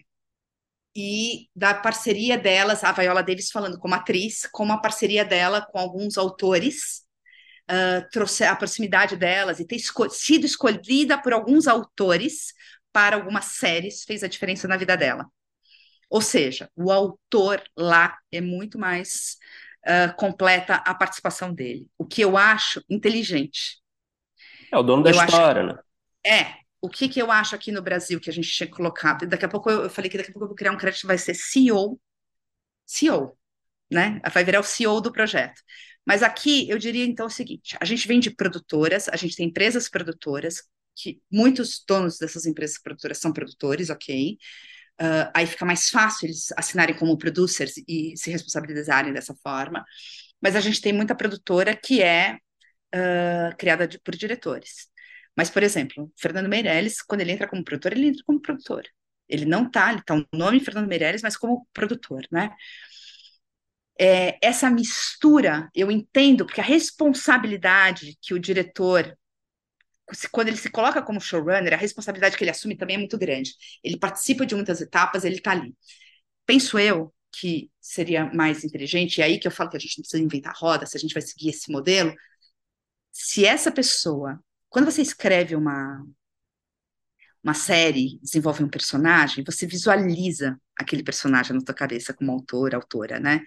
Você é, imagina o tom, você imagina uma série de coisas que é muito difícil às vezes você passar para alguém. Então, ou essa pessoa que é a diretora está junto contigo na sala e vocês estão juntos ali trabalhando, ou uh, e, e se estão juntos, mesmo que o diretor esteja ali na sala, teste de elenco, escolha de casting, leitura de texto, para mim, o, trabalho do autor roteirista de série não deveria nunca acabar na entrega dos roteiros. Ele deveria estender em alguns pontos que eu acho que são chaves. E se o nome disso vai ser showrunner, ok. Que é casting, leitura de roteiro. Gente, assim, é, é muito, é muito estratégico um executivo de ficção entender que o dinheiro de ficção tem que. Fo o foco é roteiro e elenco. Assim, para de ter o drone. Eh, o drone nem é caro, nem nada, mas assim, tem que saber onde você vai colocar o dinheiro, entendeu? Na hora da ficção, cara, o dinheiro, o foco dela é roteiro e elenco. Não falo isso em demérito de nenhuma categoria. Já ouvi gente dizendo, ah, os roteiristas agora estão acham que são melhores ou piores do que outra categoria. Eu acho isso um equívoco. Acho que o roteirista no momento ganha bem mal, não está conseguindo ganhar salários, e não é porque não tem valorização, são, são valores até para o mercado de uma forma geral, que na média está ok, mas o problema é que as formas de pagamento são tão díspares que enquanto você achava que você ia receber X por mês, você recebe duas vezes menos X por mês, não consegue planejar nada, nem saber que escola seu filho vai, vai estudar. Então, como é que pode se pensar que isso é bom para quem está com a cabeça criando a sua próxima série? Que falta de tudo de visão estratégica é essa, de não deixar a cabeça desse cara tranquila para que ele faça isso. Ele vai ceder os direitos já para buyout, então, assim, paga essa pessoa direito pra, durante essa execução, estende a contratação dessa pessoa para elenco e leitura. Leitura, gente. Imagina uma comédia, um roteirista não participa da leitura com um cara que vai dar o tom da piada no diálogo. É, e a gente sente faz? muito o resultado disso, né? Muito. Dá para você muito. sentir na, facilmente, né, como espectador. Cara, cê, e aí que eu te pergunto, Bruno, num todo, de uma série que vai custar 20 milhões, 15 milhões, você jura que não dá para fazer isso? Pagar decentemente o roteiro e estender o head ou o autor ali contigo na né, no elenco, no, né, no, no, teste de elenco, na escolha de, desses personagens, nas leituras de roteiro, na ida para o set, ele Mas então, você, sete. Você, você, essa conversa, esse tipo de conversa tem acontecido? Essa, essa é tem, a sua pergunta? Tem. E aí, desculpa, só para finalizar, e eu acho que ah. tem para ele de edição também, e acompanhar esse trabalho. De outras formas, com outro grau e intensidade de trabalho, beleza, o foco foi ali durante a sala de roteiro, mas ele participar dessas etapas todas, quem ganha não é o roteirista que vai ganhar mais meses de salário, o autor roteirista, a autora roteirista vai ganhar mais meses de salário, não. É a obra. A obra cresce muito, muito, quando você tem essa pessoa do início ao fim. É, junto com o diretor. Então, às vezes, no contexto do Brasil, tem sido uma discussão, e às vezes eu fico pensando: será, será que o contexto do Brasil, para tirar essa nomenclatura showrunner e nem usar em demérito de ninguém, essa pessoa não vira uma espécie de co-diretora, já que essas funções extras que eu estou colocando, para além da escrita, são hoje atribuídas a um diretor, e se eu usar essa nomenclatura, eu começo a deixar mais claro os termos, e aí é o que a gente estava falando, né? De, vamos estabelecer termos para a gente poder deixar as nomenclaturas uni, unificadas e a partir dali a gente trabalha com as exceções. Então, isso é uma conversa. Eu já ouvi player dizer para mim que tem vontade de ir até essa etapa, mas na hora H ninguém tem dinheiro. É, há, há esse entrave que pode ter com o diretor, por isso que eu acho que um autor criador que tem do lado dele ali um, um diretor que também é simbiótica ali a coisa, ache as suas parcerias, né, criativas, pessoas que consigam ler o que você está falando. E aí a outra coisa que tem uh, tem se discutido é até onde essa pessoa vai, até onde quem comanda, o que não pode ter é uma briga nesse comando da codireção, e talvez um crédito, que aí é um crédito também que juridicamente me parece que não faz muita diferença, é uma questão muito mais para a gente começar a colocar cerquinha, ela é mais visual, ela é quase pedagógica, é o crédito de produtor associado para o autor do projeto. Ele não é coprodutor.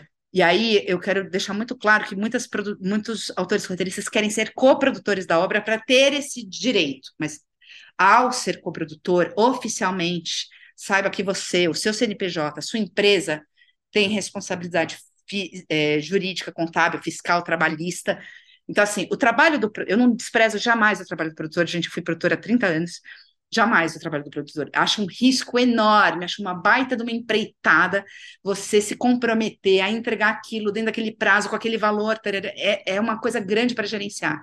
E acho que nesse momento, produtor, roteirista e diretor são três cargos que estão achatados, são os cargos que ganham pelo projeto. Estão achatados no streaming. Quem ganha por diária, quem ganha por semana, tá mais equilibrado o jogo.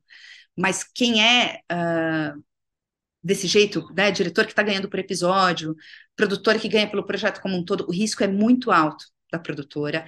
O trabalho do diretor é seríssimo. Então, assim, só que eu acho que o crédito produzi, produtora, não é empresa, pessoa física, X, já é gigantesco. Assim como eu acho que é gigantesco o crédito de direção. E assim como eu acho que é gigantesco o crédito de criado por.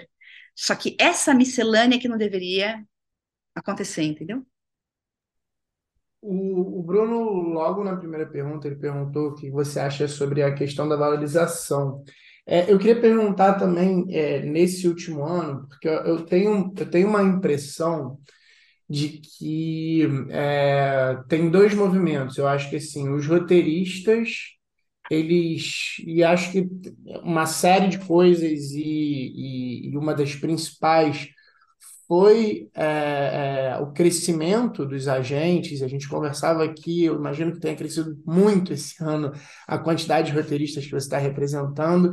É, eu acho que os, os, roteiristas, em geral, mesmo até os que não são é, agenciados, eles começaram a aprender um pouco mais a falar sobre direitos, a ler. É, tratar os contratos menos como contratos de eleição. Eu tenho essa, essa impressão. E eu queria saber se você também tem essa impressão, e eu também tenho uma outra impressão, que também com o crescimento do, do agenciamento, da quantidade de roteiristas agenciados, eu também estou com a impressão que as, os produtores também estão começando a se acostumar a lidar com agentes e aí serem um pouco menos. É, e aí tomar cuidado com as palavras, mas um pouco menos, é, vamos dizer assim, duros na negociação, as negociações elas estão menos é, quase que de adesão do que já foram, é, e está se tornando uma coisa um pouco mais, é, nesse ano principalmente, um pouco mais é, até pacífica em se discutir, em se discutir percentuais, em se discutir um lugar numa sala, que eu acho que há, há um ano atrás é, inclusive nas nossas conversas com os roteiristas no podcast mesmo, é, a gente estava muito à mercê. E, de novo, eu não sei se necessariamente, aí eu acho que a gente fala mais um pouco, eu não sei necessariamente se muda tanto em relação a, a pagamentos, etc., porque eu acho que tem uma questão muito grande hoje em dia disso que você falou, que o grande é, pagador das contas são os streamings, e os streamings eles vêm cheios de é, questões de fora e de direitos e disso e de aquilo, mas eu acho que o diálogo ele está começando a ser um pouco mais justo e é uma coisa muito recente. Você também tem essa impressão? Olha, por partes aqui, né? Eu Primeiro de tudo, eu acredito que a gente está no mesmo barco. Esse é um conceito que eu tenho colocado muito assim nas negociações, inclusive. E falo para quem busca o um agenciamento comigo, cara, eu não vou achar que agora estou contra. De novo, eu respeito muito o trabalho dos produtores, dos diretores, eu respeito os, os ofícios, né? É, e eu acho uma mega empreitada a pessoa levantar um projeto desse, né? Eu acho um mega desafio. É, e eu acho que cada categoria vai se achar e vai se organizando e vai, né, se estruturando. O que eu acho que está acontecendo é que, como eu disse, foi dada a luz para determinadas coisas que desmistificam determinados pontos de uma negociação e tudo mais, que facilita o diálogo com, por exemplo, mais roteiristas se apropriando mais do que é direito autoral e tudo mais. E eu acredito isso em alguns pontos uh, aos eventos que acontecem, por exemplo, um Frapa, um BR Lab, BR Plot, né? Os eventos que vocês promovem, outras plataformas promovem, todos eles distribuem conhecimento, né? Eu, quando me tornei agente, achei que eu não ia mais dar aula, porque eu dava aula de produção. Cara, como foi importante, como tem sido importante distribuir informação. É, o negócio é que informação está sendo distribuída, como é assimilada, não é um assunto de fácil digestão, mas eu acho que é independente disso, os roteiristas estão aprendendo mais com isso, mas o mercado como um todo está aprendendo também. As próprias pessoas que trabalham, trabalham nas plataformas de streaming são brasileiros que até anteontem não tinham streaming aqui para e não conheciam esse modelo de negócio.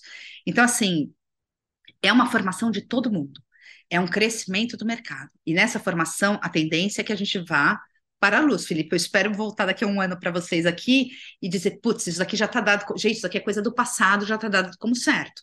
Como, por exemplo, isso não se discute mais na Europa. O que a gente está discutindo aqui de direito autoral é ponto pacificado lá fora, muito. Estou falando da Europa porque tem o mesmo tipo de direito autoral que a gente, comparado ao mercado americano. Eles estão discutindo a inteligência artificial, como é que ela vai receber direito autoral e se tem que receber ou não. Então, é outra história.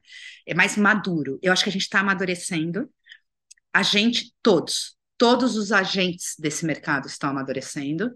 É, eu represento mais roteiristas hoje.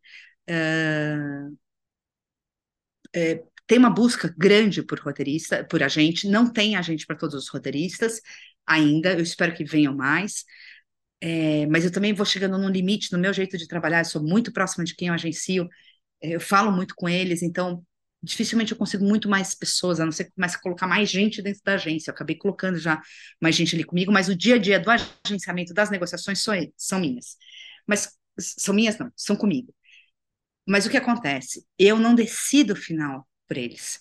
Então, todo momento que eu tô com eles, falando da negociação deles, eu tô dizendo para eles assim, ó, isso aqui, assim assado, isso daqui não sei o quê.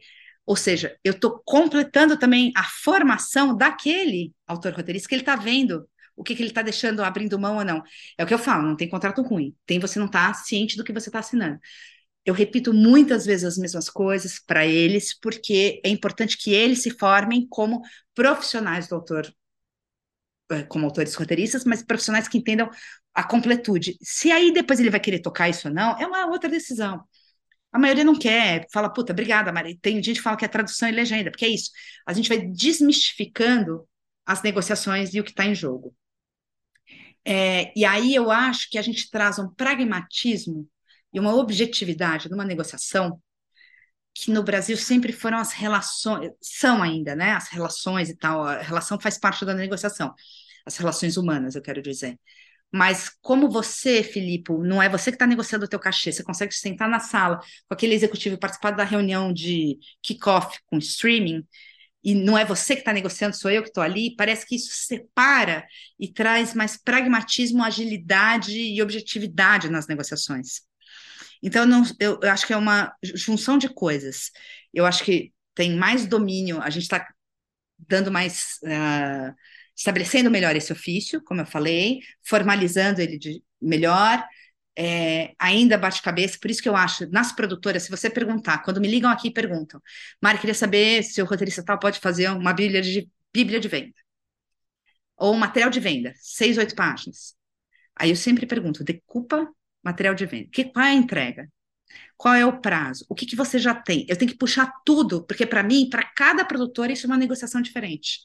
Porque cada produtora vê isso de uma forma diferente. A gente precisa unificar determinadas coisas para a gente partir da mesma premissa. É aquilo, Filipe. Tá, tá dito que uma Bíblia de venda tem sinopse de todos os episódios, mas aí amanhã me liga uma pessoa e fala, mas eu não preciso da sinopse de todos os episódios. Ok, mas aí você partiu daquele ponto e a partir dali você amadurece a negociação. É, tem conceitos jurídicos aí que eu acho que são muito importantes estarem próximos da gente, essas compreensões de criação e tudo, são muito importantes para a gente ir além dos achismos, né, da gente. Por isso que eu falo, putz, eu troco com vocês muitas coisas que são um pensamento meu que eu trago à luz para se discutir. Eu acho que tem que ter discussão dessas coisas. Porque se a gente discutir, a gente vai começar a achar o que, que cabe na, na, Associação Brasileira de Roteiristas e Autores do Brasil, o que, que é do mercado americano, o que, que é do mercado francês, do, do argentino, o, como é que o nosso vai funcionar, acho que a gente vai cuidar disso, né? E, e não falo nada dessa oficialização em detrimento de nenhuma outra função. Eu falo isso em, em, em respeito até, porque eu sou uma agente que não vou brigar e não tem nós e eles.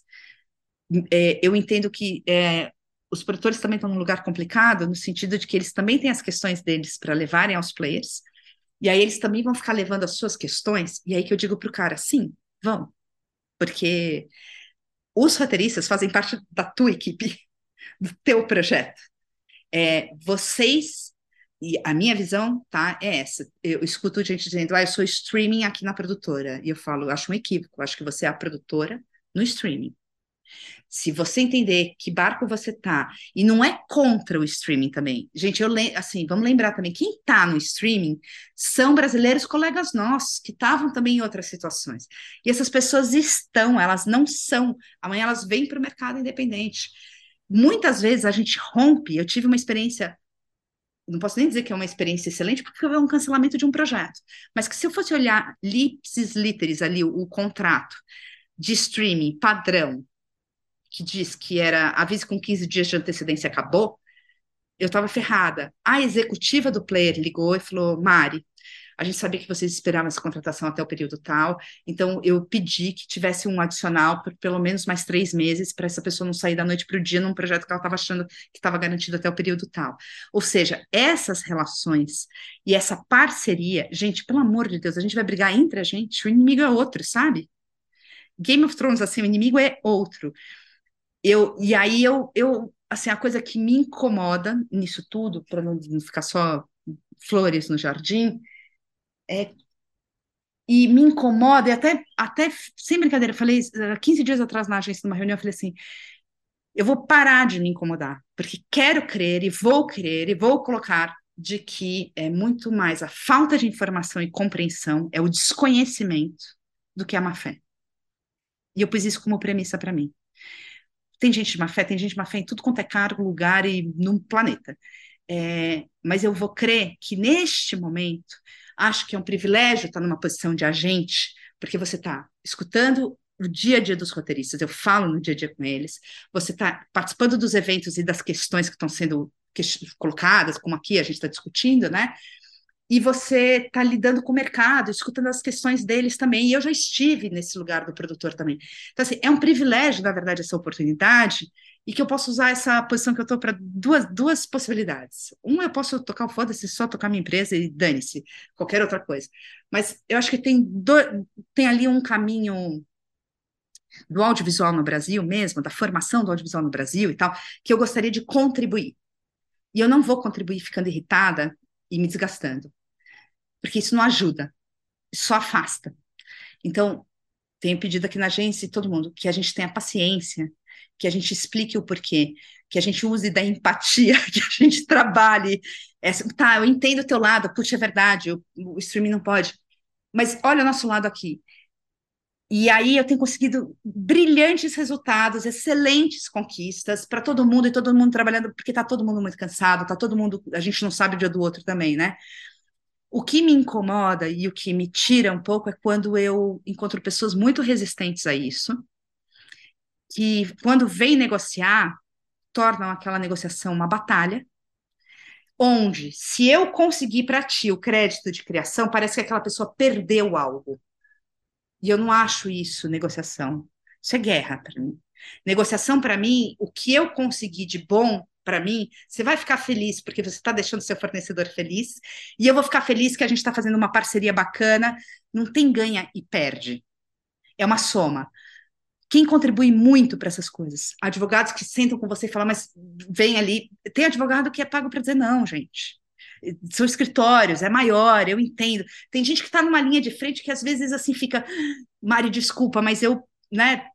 São situações complicadas, a gente tenta se compadecer, mas ainda acho que isso é uma minoria no mercado. Eu confesso a você que eu me assusto, eu fico magoada, assim, é, até é, eu, eu sou pragmática e tudo mais, mas eu fico magoada que eu falo, cara, mas não tem diálogo.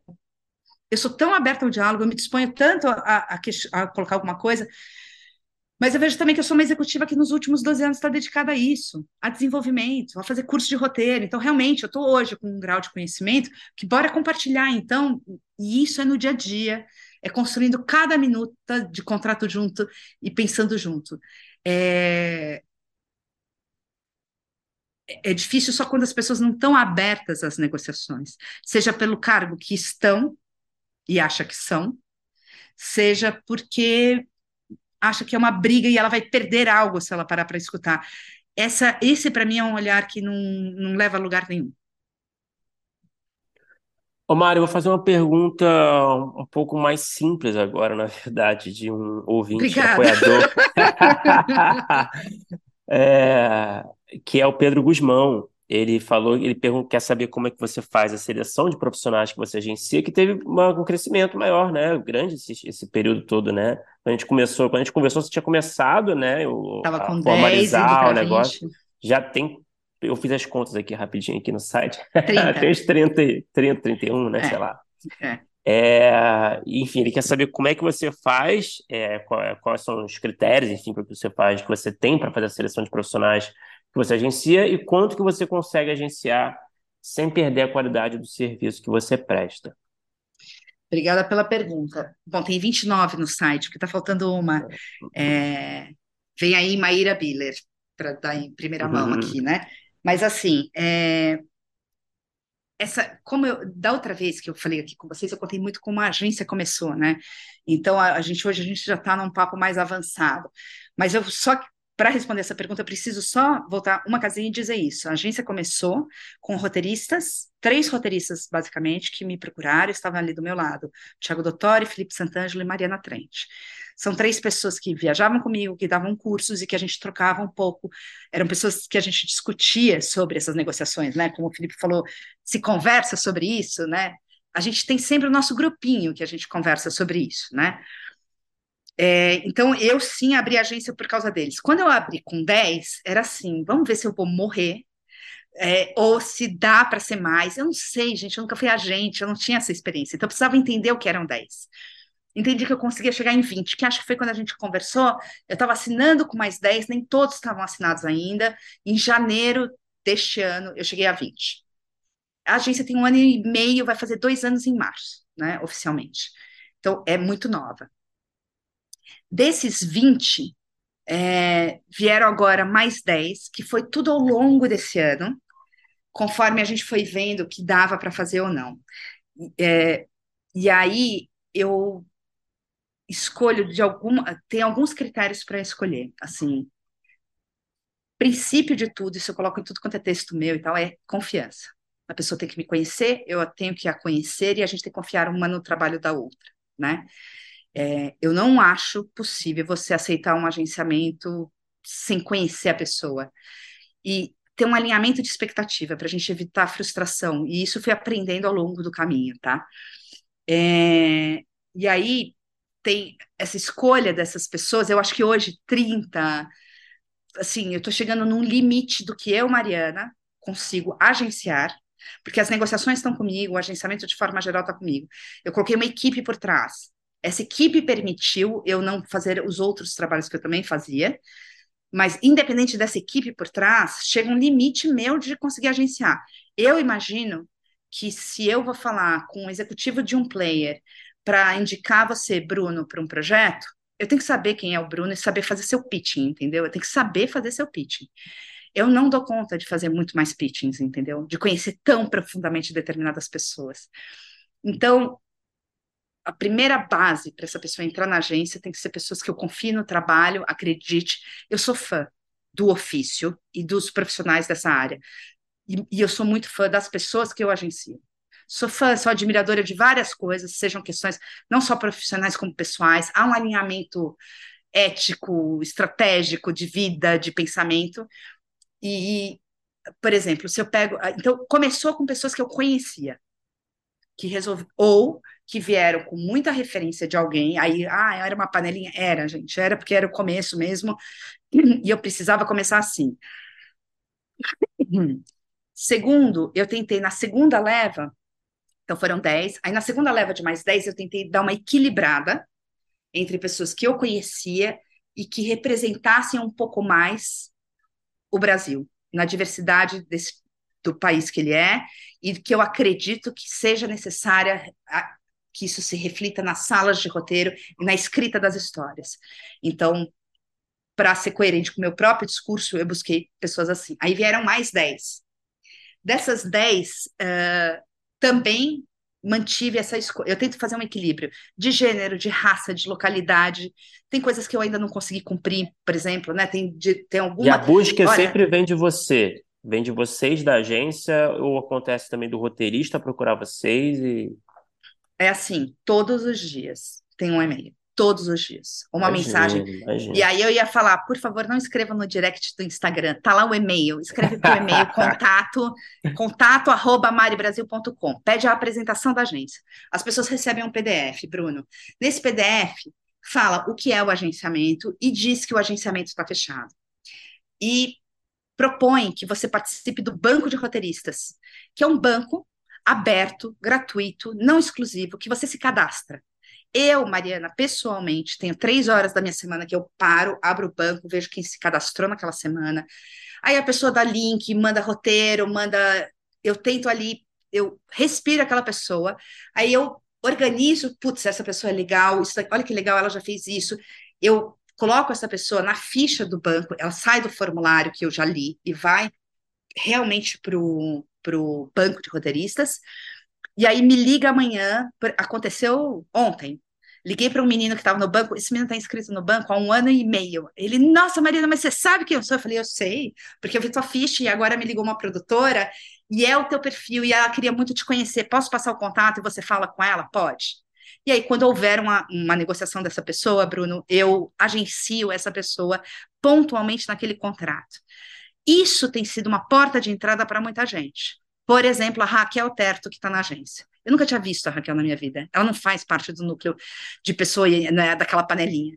A Raquel foi uma pessoa que se cadastrou no banco, começou a vir negociação, eu comecei a fazer as negociações por ela, com ela, a coisa flui, a gente vê que a gente fala a mesma língua, porque ali você também descobre que tem, não rola se não rolar, entendeu? E sempre os contratos são de um ano. Daqui a um ano a gente renova, agora está virando renovação automática, mas as pessoas podem sair, a gente pode desfazer o contrato. Então, assim, não é só. Não é só se eu sou boa ou não sou boa, isso aqui. Eu, eu tenho um perfil.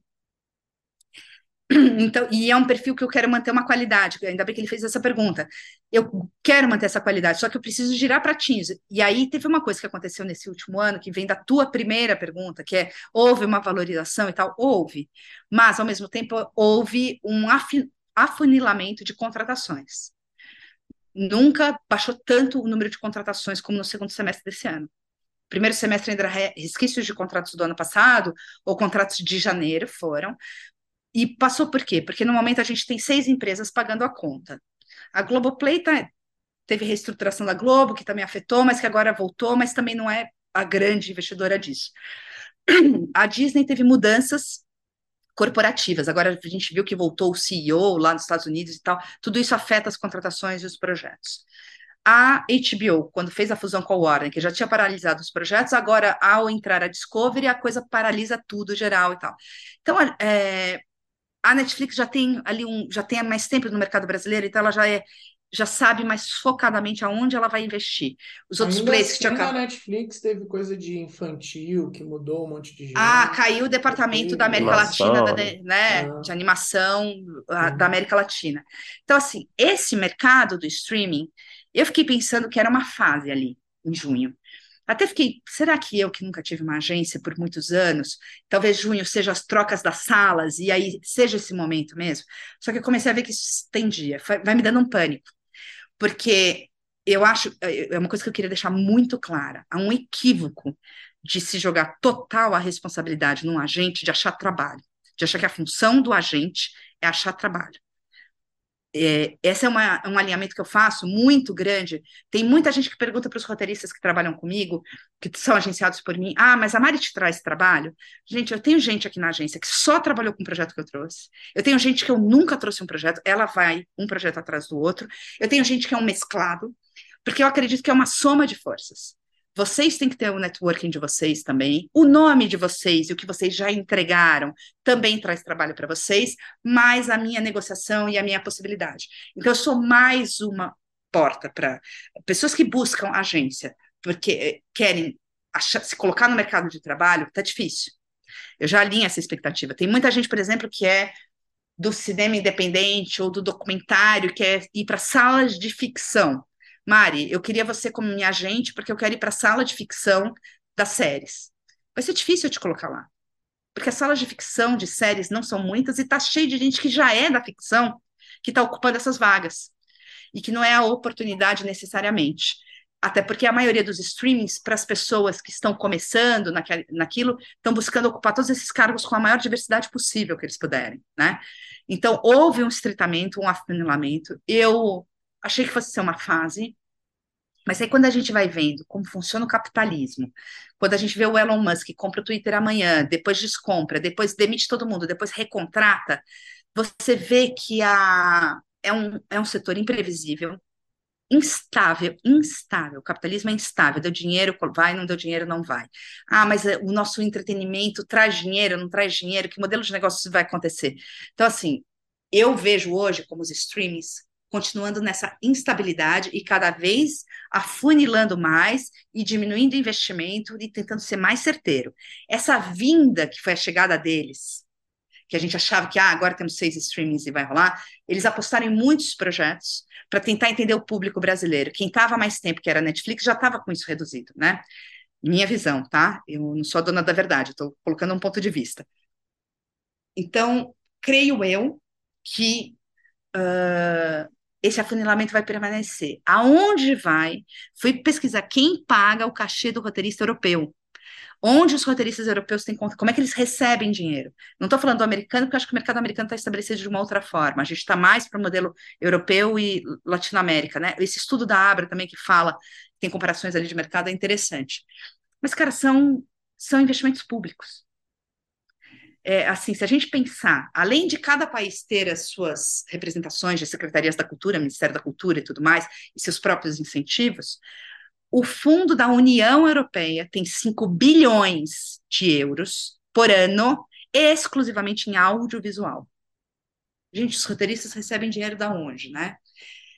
Então, a gente precisa da volta das, das políticas públicas é, para dar uma equilibrada nesse mercado, mas houve essa, esse, esse ano teve isso. A gente teve menos gente trabalhando ao mesmo tempo aqui na agência. É, e senti isso geral. Conversei isso com pessoas, outros autores roteiristas, outras agências. Foi um momento realmente que deu uma funilada. E aí, isso, isso joga a gente para uma coisa que eu preciso ampliar também um pouco a quantidade de pessoas. É, até porque eu, olha, se eu pudesse, se eu agenciasse todo mundo que eu quero agenciar, Bruno, eu estava feliçaça, mas aí eu não consigo segurar. E eu estou entre o modelo ideal, o modelo possível e o modelo uh, que eu não quero ser. Você tem vários modelos, né? E eu tô saindo do ideal e indo para o possível muito mais, sabe? Sem me distanciar das pessoas que estão perto de mim, sem perder essa proximidade com essas pessoas. E aí nisso entra um aumento também de pessoas, porque também é, fortalece, né? É importante. Então, a minha escolha parte principalmente do banco, é, ou de pessoas. Aí tem pessoas que eu ligo, que são pessoas que eu falo assim: hum, esta pessoa, sou muito fã dela, seria um privilégio para mim é, representar a carreira dela. É, tem vários que eu não ligo e não falo, porque eu fico com vergonha, porque eu vou ligar e falar, ah, eu adoraria te agenciar, mas no momento eu tô lotada. Aí eu faço o que com essa ligação, gente? Então, tem vários que eu sou fã e não posso fazer isso, e mas enfim, mas já teve caso que foi assim também. Eu ia perguntar até sobre é, mais ou menos isso, porque eu acho que esse segundo semestre foi muita estabilidade assim dos streamings, e aí eu te perguntar um pouco sobre é, como é que você está vendo esse movimento, mas e, porque eu ia fazer uma próxima pergunta que é, é que eu acho que é melhor fazer agora, que eu acho que você já falou muito bem. É, a gente conversou ano passado, a gente está conversando agora final desse ano. Eu queria saber o que que você vê de futuro. Você falou um pouco sobre essa instabilidade, falou um pouco sobre essas questões das políticas públicas. Você acha é, que é, com a votação que a gente teve, a gente vai ter um governo diferente, é, a consolidação dessas políticas públicas é, é, é, é uma coisa que a gente já pode ficar um pouco mais esperançoso? Você acha que isso pode demorar muito tempo? E até é, dicas, talvez, é, a gente pensando nesse momento de afunilamento, é, o, o que que você acha que, talvez assim, para os roteiristas, é, dicas até para roteiristas mais novos, talvez que não estejam nem em um local de agenciamento, e dos roteiristas que estão no mercado até mas estão aí sofrendo. Eu acho que também a gente, sei lá, não sei se ano passado tinha muito isso, mas eu vi muito esse ano é, é, questões de pagamento, por exemplo, por entrega, e aí às vezes o player segurar uma nota de uma entrega, e aí a entrega que estava lá num, num, num, cronograma que ia ser uma versão, sei lá, dia, vou chutar aqui para dar um exemplo, dia 12 de março, o roteirista não atrasou nada, mas a nota que ia vir até o dia 5 de março não veio, vai chegar no dia 15 e aí fica até difícil para o próprio, que é aquilo que você falou, fica até difícil para o próprio roteirista se organizar quando o player não, não faz, não, não, não consegue cumprir o próprio cronograma. Então eu queria saber assim, futuro, dicas, como é que você tem visto, o que, que você acha que os roteiristas devem, podem fazer, a gente tem que estar mais, menos esperançoso. A gente teve uma conversa legal que eu acho que você começou falando, que teve uma valorização de alguma forma. Você acha que vai ter mais? A gente está num caminho melhor? Vão deixando a gente sonhar? eu, eu sou a Poliana, cara. Eu tenho esperança sempre. Galeano fala: sem utopia você não vive. E eu vou na esperança e vou olhando para frente, porque eu tenho 30 anos de mercado. Eu já vi esse mercado em vários lugares. É, e eu acredito em várias mudanças, né? Eu, eu comecei na publicidade, então era aquele mercado que era o que tínhamos para aquele momento. Eu acredito em algumas coisas aí dentro do que você falou, mas eu gosto que você falou assim, no teu ponto de vista. Então, eu quero reiterar aqui que eu vou falar do meu ponto de vista. Eu vejo que a, cada vez mais a gente vai, é, com a nova diretoria da Abra, assim, desejo, inclusive, quero dar parabéns para toda a galera que vai assumir agora em, 2000, em janeiro de 2023, desejar bom trabalho, me colocar à disposição sempre e estamos todos juntos. Eles, uh, a Abra tem uma nova equipe que está entrando, acho que a Abra vai se fortalecer cada vez mais e vai começar a trazer mais profissionalização para o ofício autor-roteirista, como a gente tem falado, seja através da tabela, dos manuais de boas práticas, conversas com o setor e tudo mais. É, eu acredito que esse é um caminho sem volta, sabe? Assim, não tem volta nesse sentido da profissionalização do ofício autor-roteirista. Vários caminhos ainda precisam ser percorridos, tem coisas ainda para serem conquistadas. Então, para mim, daqui para frente tem muito crescimento nisso. Acredito cada vez mais também na profissionalização dos outros agentes, das outras pessoas, dos outros cargos que estão envolvidos na contratação e no trabalho no dia a dia com os profissionais de, é, do ofício autor-roteirista, as pessoas autoras roteiristas, como os executivos que estão contratando, os diretores que estão trabalhando juntos, os donos de produtora, os players, vejo muito mais isso acontecer. É, acredito com, e olho com muita esperança que a gente vai voltar ao mínimo de políticas públicas, pelo menos. Eu já acho que a gente tinha várias coisas para consertar quando a gente tinha Cine, Ministério da Cultura e tudo mais. Então, agora a gente tem que primeiro voltar a respirar. Eu acho que agora a gente não vai chegar no ideal, a gente, infelizmente, é muito fácil destruir e muito difícil reconstruir, né? E a gente sabe que o Brasil conseguiu essa eleição com muitos acordos para conseguir chegar lá. Então, não vai ser o governo ideal, vai ser o governo possível diante de uma barbárie que a gente viveu. Na minha cabeça, a minha visão é essa. É, dito isso, eu tenho a expectativa da volta das políticas públicas, sem a menor dúvida, é, e, e acredito que na volta das políticas públicas venha, além dos incentivos e dos editais, venha a regulamentação dos streams. Só a regulamentação dos streamings vai trazer melhores negociações, contratos mais justos é, para uso para as contratações dos autores roteiristas no Brasil, e de todos os outros profissionais no Brasil junto às plataformas, né? Então, enquanto não houver essa regulação, acho difícil, Filipe. Acho que tem conquistas, né? Putz, antes era por aprovação, agora é por entrega. Mas aí não adianta ser por entrega se não te respondem e tal. Então, você vai negociando, como eu falei, são brasileiros, são colegas nossos que estão também lá. Então, vamos tentar negociar.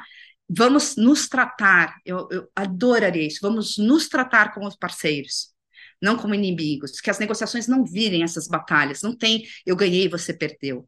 Putz, que ótimo quando você contrata uma pessoa para trabalhar contigo e você vê aquela pessoa feliz trabalhando para você. não tem, ninguém perde numa coisa dessa, e, e, e assim, vamos respeitar, vamos escutar mais a, a, as queixas, né, do, do, de, as queixas não, as colocações, vai, de alguns setores e tal. É, e não acho que nenhum cargo é sobreposto ao outro, nada que uma categoria consiga é em detrimento de outra categoria, acho um equívoco também olhar pra, dessa forma. Eu não acho que aos autores roteiristas estarem, as, as pessoas autoras roteiristas estarem consolidando o seu trabalho, oficializando, não é em detrimento de nenhum outro cargo. Eu acho que só temos a ganhar, todo mundo, se a gente crescer nesse universo, tá? É... Eu tenho uma preocupação que, é, que eu tenho escutado muito de vários produtores, que é o seguinte: eu quero ver a gente produzir com dinheiro público, limitado aos orçamentos de dinheiro público que virão, com os cachês que estamos vendo nos streamings. E aí eu tenho conversado muito uh, com algumas pessoas assim. Me preocupa um pouco essa fala, porque ela vem para o ofício autor-roteirista no momento que eles estão se consolidando. Nenhum, eu não vejo nenhum contrato, de, eu nunca vi nenhum contrato que eu assinasse feliz 100% com aquela contratação, seja do ponto de vista financeiro, seja do ponto de vista de condições negociais. Então, assim, está se oficializando o ofício do autor roteirista, está se estabelecendo o pagamento de cessão de direitos que sempre deveria ter sido pago nesse país. Achar que isso agora é porque os streamings inflacionaram para essa categoria, eu fico muito preocupada. Então, é, eu acho que, por exemplo, se você pegar um, um, incentivo de um artigo 39, um artigo 3 terceiro A, primeiro, primeiro A, eles têm tetos de captação que são os mesmos desde 2001, 2004. Então, é muito ruim. Realmente, os produtores estão numa situação muito ruim financeiramente. Agora, se eu estou conversando com um produtor que quer contratar um roteirista e ele não tem o dinheiro especificamente para chegar, ele pode me dar mil outras coisas que hoje um streaming não pode me dar. Ele vai me dar uma participação, talvez, numa receita, ele vai me dar mais liberdade, autonomia criativa, várias outras coisas estão em jogo numa negociação, como a gente falou. É, é, valor financeiro é um. Mas eu não gostaria que o ofício do autor roteirista fosse colocado na, no superfaturamento, superfaturamento, não, fosse colocado no aumento de cachês que houve com a chegada dos streamings, e que eu, eu, assim, eu não tenho o menor problema que o outro ganhe bem. Eu não entendo também esse, mas essa pessoa está ganhando demais. Ganhando demais em relação a quê? Às vezes eu vejo ir para a pessoa física a, a, a, frustração de que ah, essa pessoa está ganhando mais do que o outro ali. Não tem porquê a gente ficar incomodado que o outro está conseguindo o que, o que pleiteia, né? Eu acho que o desconhecimento do trabalho do outro, tanto, e isso de geral, tá? Também vejo o desconhecimento de autores roteiristas com o trabalho da produção, que vão pedir coisas equivocadas no momento, dependendo do tipo de contratação que você está. Então, daí os agentes ajudam muito a esclarecer dúvidas e tudo mais, né? Então, essa maturidade do mercado só vem para ficar bem. Eu não me preocupo que a gente não vai conseguir se encaixar. Acho que tem muita coisa em jogo para um autor roteirista se encaixar nas políticas públicas em nome da criação, porque essa autoria, essa criação, no modelo dos streamings está muito estrangulada também, né? Então, eu tenho certeza que às vezes a gente quer fazer um documentário lá não sei aonde, pequenininho e tal, com menos cachê, mas também com uma outra condição de trabalho, que é diferente de você ser head de uma sala num streaming que você tem ali que notes e faz uma política enorme para aquele trabalho. É um desgaste emocional muito grande, né? E que tem que ser pago, tem que ser compensado e tal. Então, essa é a única questão que eu acho que a gente não pode deixar cair nesse discurso. Como é que a gente não deixa cair nesse discurso? Falando, divulgando, mostrando o que é o ofício do autor. Olha, mas veja bem, esse trabalho envolve. E aí tem gente que fala assim, mas Mari, estou pagando aqui é, 20 mil para dois meses de trabalho. Tá, mas e cadê a sessão de direitos? Não, cara, 10 mil comparado ao salário médio do brasileiro, tudo bem, mas cadê a sessão de direitos? Você está falando de prestação de serviço. Não, mas eu, como produtor, chego em 10 mil. Tá bom, mas o produtor não tem sessão de direitos. Bom, mas aí o roteirista quer sessão de direitos? É. Assim como um ator tem direito de personalidade. Por isso que o ator ganha cachês muito altos. Porque o ator, além de estar lá na diária, ele não ganha por diária, dois mil a diária. 3 mil a diária. Ele ganha uma grana grande, porque é a imagem dele, é o direito de personalidade dele que está envolvido naquele trabalho. Então, assim, se eu quero um trabalho que me dê estabilidade financeira e não existe concurso público para ele, o problema é meu. Que bom que a outro conseguiu estabilidade financeira, porque ele escolheu uma carreira que tem estabilidade, porque é concurso público que traz. Cada cada ofício dentro do nosso setor tem suas questões. Todo mundo ali, no, de alguma forma, tem uma seção de direitos. Mas o autor, a escrita, gente, não dá para não dá para valorizar, não valorizar, entendeu? E acho que é isso. Essa, essa é a, a minha visão lá para frente que vai melhorar, que não vai ser fácil, não vai ser rápido. Eu não acredito muito que a gente vai ter muita opção agora, nesse próximo ano, 2023. Acho que a gente ainda vai estar no funil dos streamings.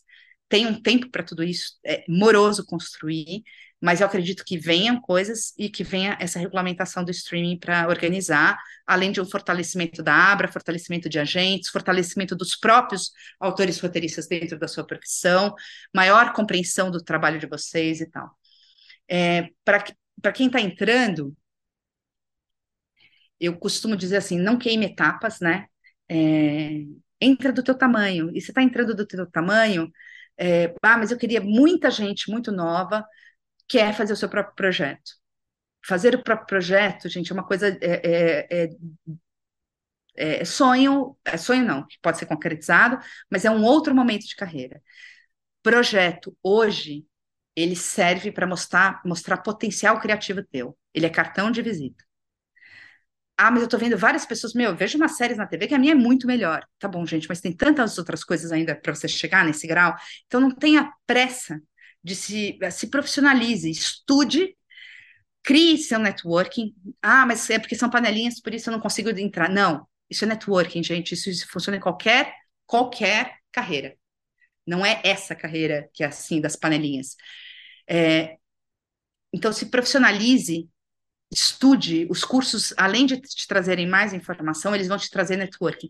Não tem dinheiro, pleiteia seu monitor da sala, se, se envolva com o mercado de roteiro. Segue a página do Frapa, segue a página do primeiro tratamento, segue a página da Abra, se apropria disso, uh, até nas redes sociais ali, comece a se informar e ver quem é quem. Assista a série que você gosta brasileira, decupa, vai no crédito, quem são os profissionais aqui de roteiro, quem são os profissionais que foram os criadores, autores, qual a produtora que fez isso aqui? Putz, olha só, essa produtora aqui já fez essa e essa série. Estuda, estuda o mercado que você vai entrar. É o mesmo que eu ir numa entrevista da Coca-Cola, por exemplo, chega lá na Coca-Cola, a pessoa fala, mas você gosta da Coca-Cola? Putz, eu não sei o que vocês fazem. Então, você tem que se apropriar do mercado que você vai entrar. Não é um agente que vai arranjar colocação, pra, até porque os agentes, de uma forma geral, não pegam pessoas iniciantes, né? Uh, é uma questão de sobrevivência também de modelo de negócio. Eu tento pegar e equilibrar o máximo que eu puder de diversas categorias, mas é fato, gente, que é uma questão de sobrevivência. Então, procure participar dos projetos de desenvolvimento, laboratórios de desenvolvimento, né? Quando você vê aquela pessoa ganhou ali, ganhou aqui, o nome dela começa a circular mais, uh, tenta a, a, se associar à Abra, se você já teve alguma para se associar à Abra, tem que ser um profissional, então você tem que ter tido alguma coisa. Busque talvez um, os cargos alternativos, né? Vai do seu jeito, busca assistência de sala, roteiro júnior, busca um head de sala, um roteirista que você goste, escreve para ele, se coloca à disposição para fazer um trabalho, busca as empresas produtoras, os cargos fixos dos núcleos de desenvolvimento, onde você pode ser um pesquisador, onde você pode ser um, um assistente de roteiro, para ajudar a compor projetos e tudo mais. Não sei, eu mais ou menos diria isso, Filipe. Não sei se eu respondi tudo. É que você fez uma pergunta 10 em 1, né? Um combo assim. Mas é que Mas esses assuntos. 12. Cara, contigo é. sempre vai ser assim, Mário. Porque realmente são tantas coisas no ar, né? Mas, é. pô, eu acho que foi uma ótima resposta final aí, falando um pouco de futuro. A gente espera que você esteja certa. e, pô, obrigado demais, Mari, por passar aqui mais uma vez, dar um pulo aqui. E... e já fica feito o convite para o ano que vem. Acho que a gente tem que fazer esse passadão. Acho que é, que é, que é importante. Gosto, gosto da ideia. É, agradeço de novo a oportunidade. De novo, me coloco sempre à disposição para trazer alguma coisa que vocês uh, precisarem. Está confirmado o, o, novembro, o dezembro do ano que vem, Filipe. É, com o maior prazer. E, cara, agradeço o trabalho de vocês também, que esse tipo de, de esse tipo de coisa, falei isso para o Rafa da Claxon do BR Lab também, Léo Garcia, cara, como é importante isso, né? Como é importante esses espaços a gente compartilhar conhecimento. É... Eu, eu vou terminar com essa mensagem aí de esperança mesmo, assim, que a gente continue compartilhando exper é, experiências, ninguém perde ao compartilhar nada, né? É isso. Vamos para um para um momento maior de parceria, de construção e de reconstrução das políticas públicas, todo mundo com uma escuta maior e mais é, calma, não achando que está perdendo nada em detrimento do outro. Assim, vamos construir junto. Eu estou super esperançosa que dias melhores virão.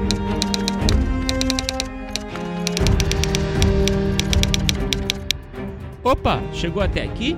Muito obrigado por escutar. Conheça nossa campanha de apoio na Aurelo em escute.orelo.audio barra primeiro tratamento.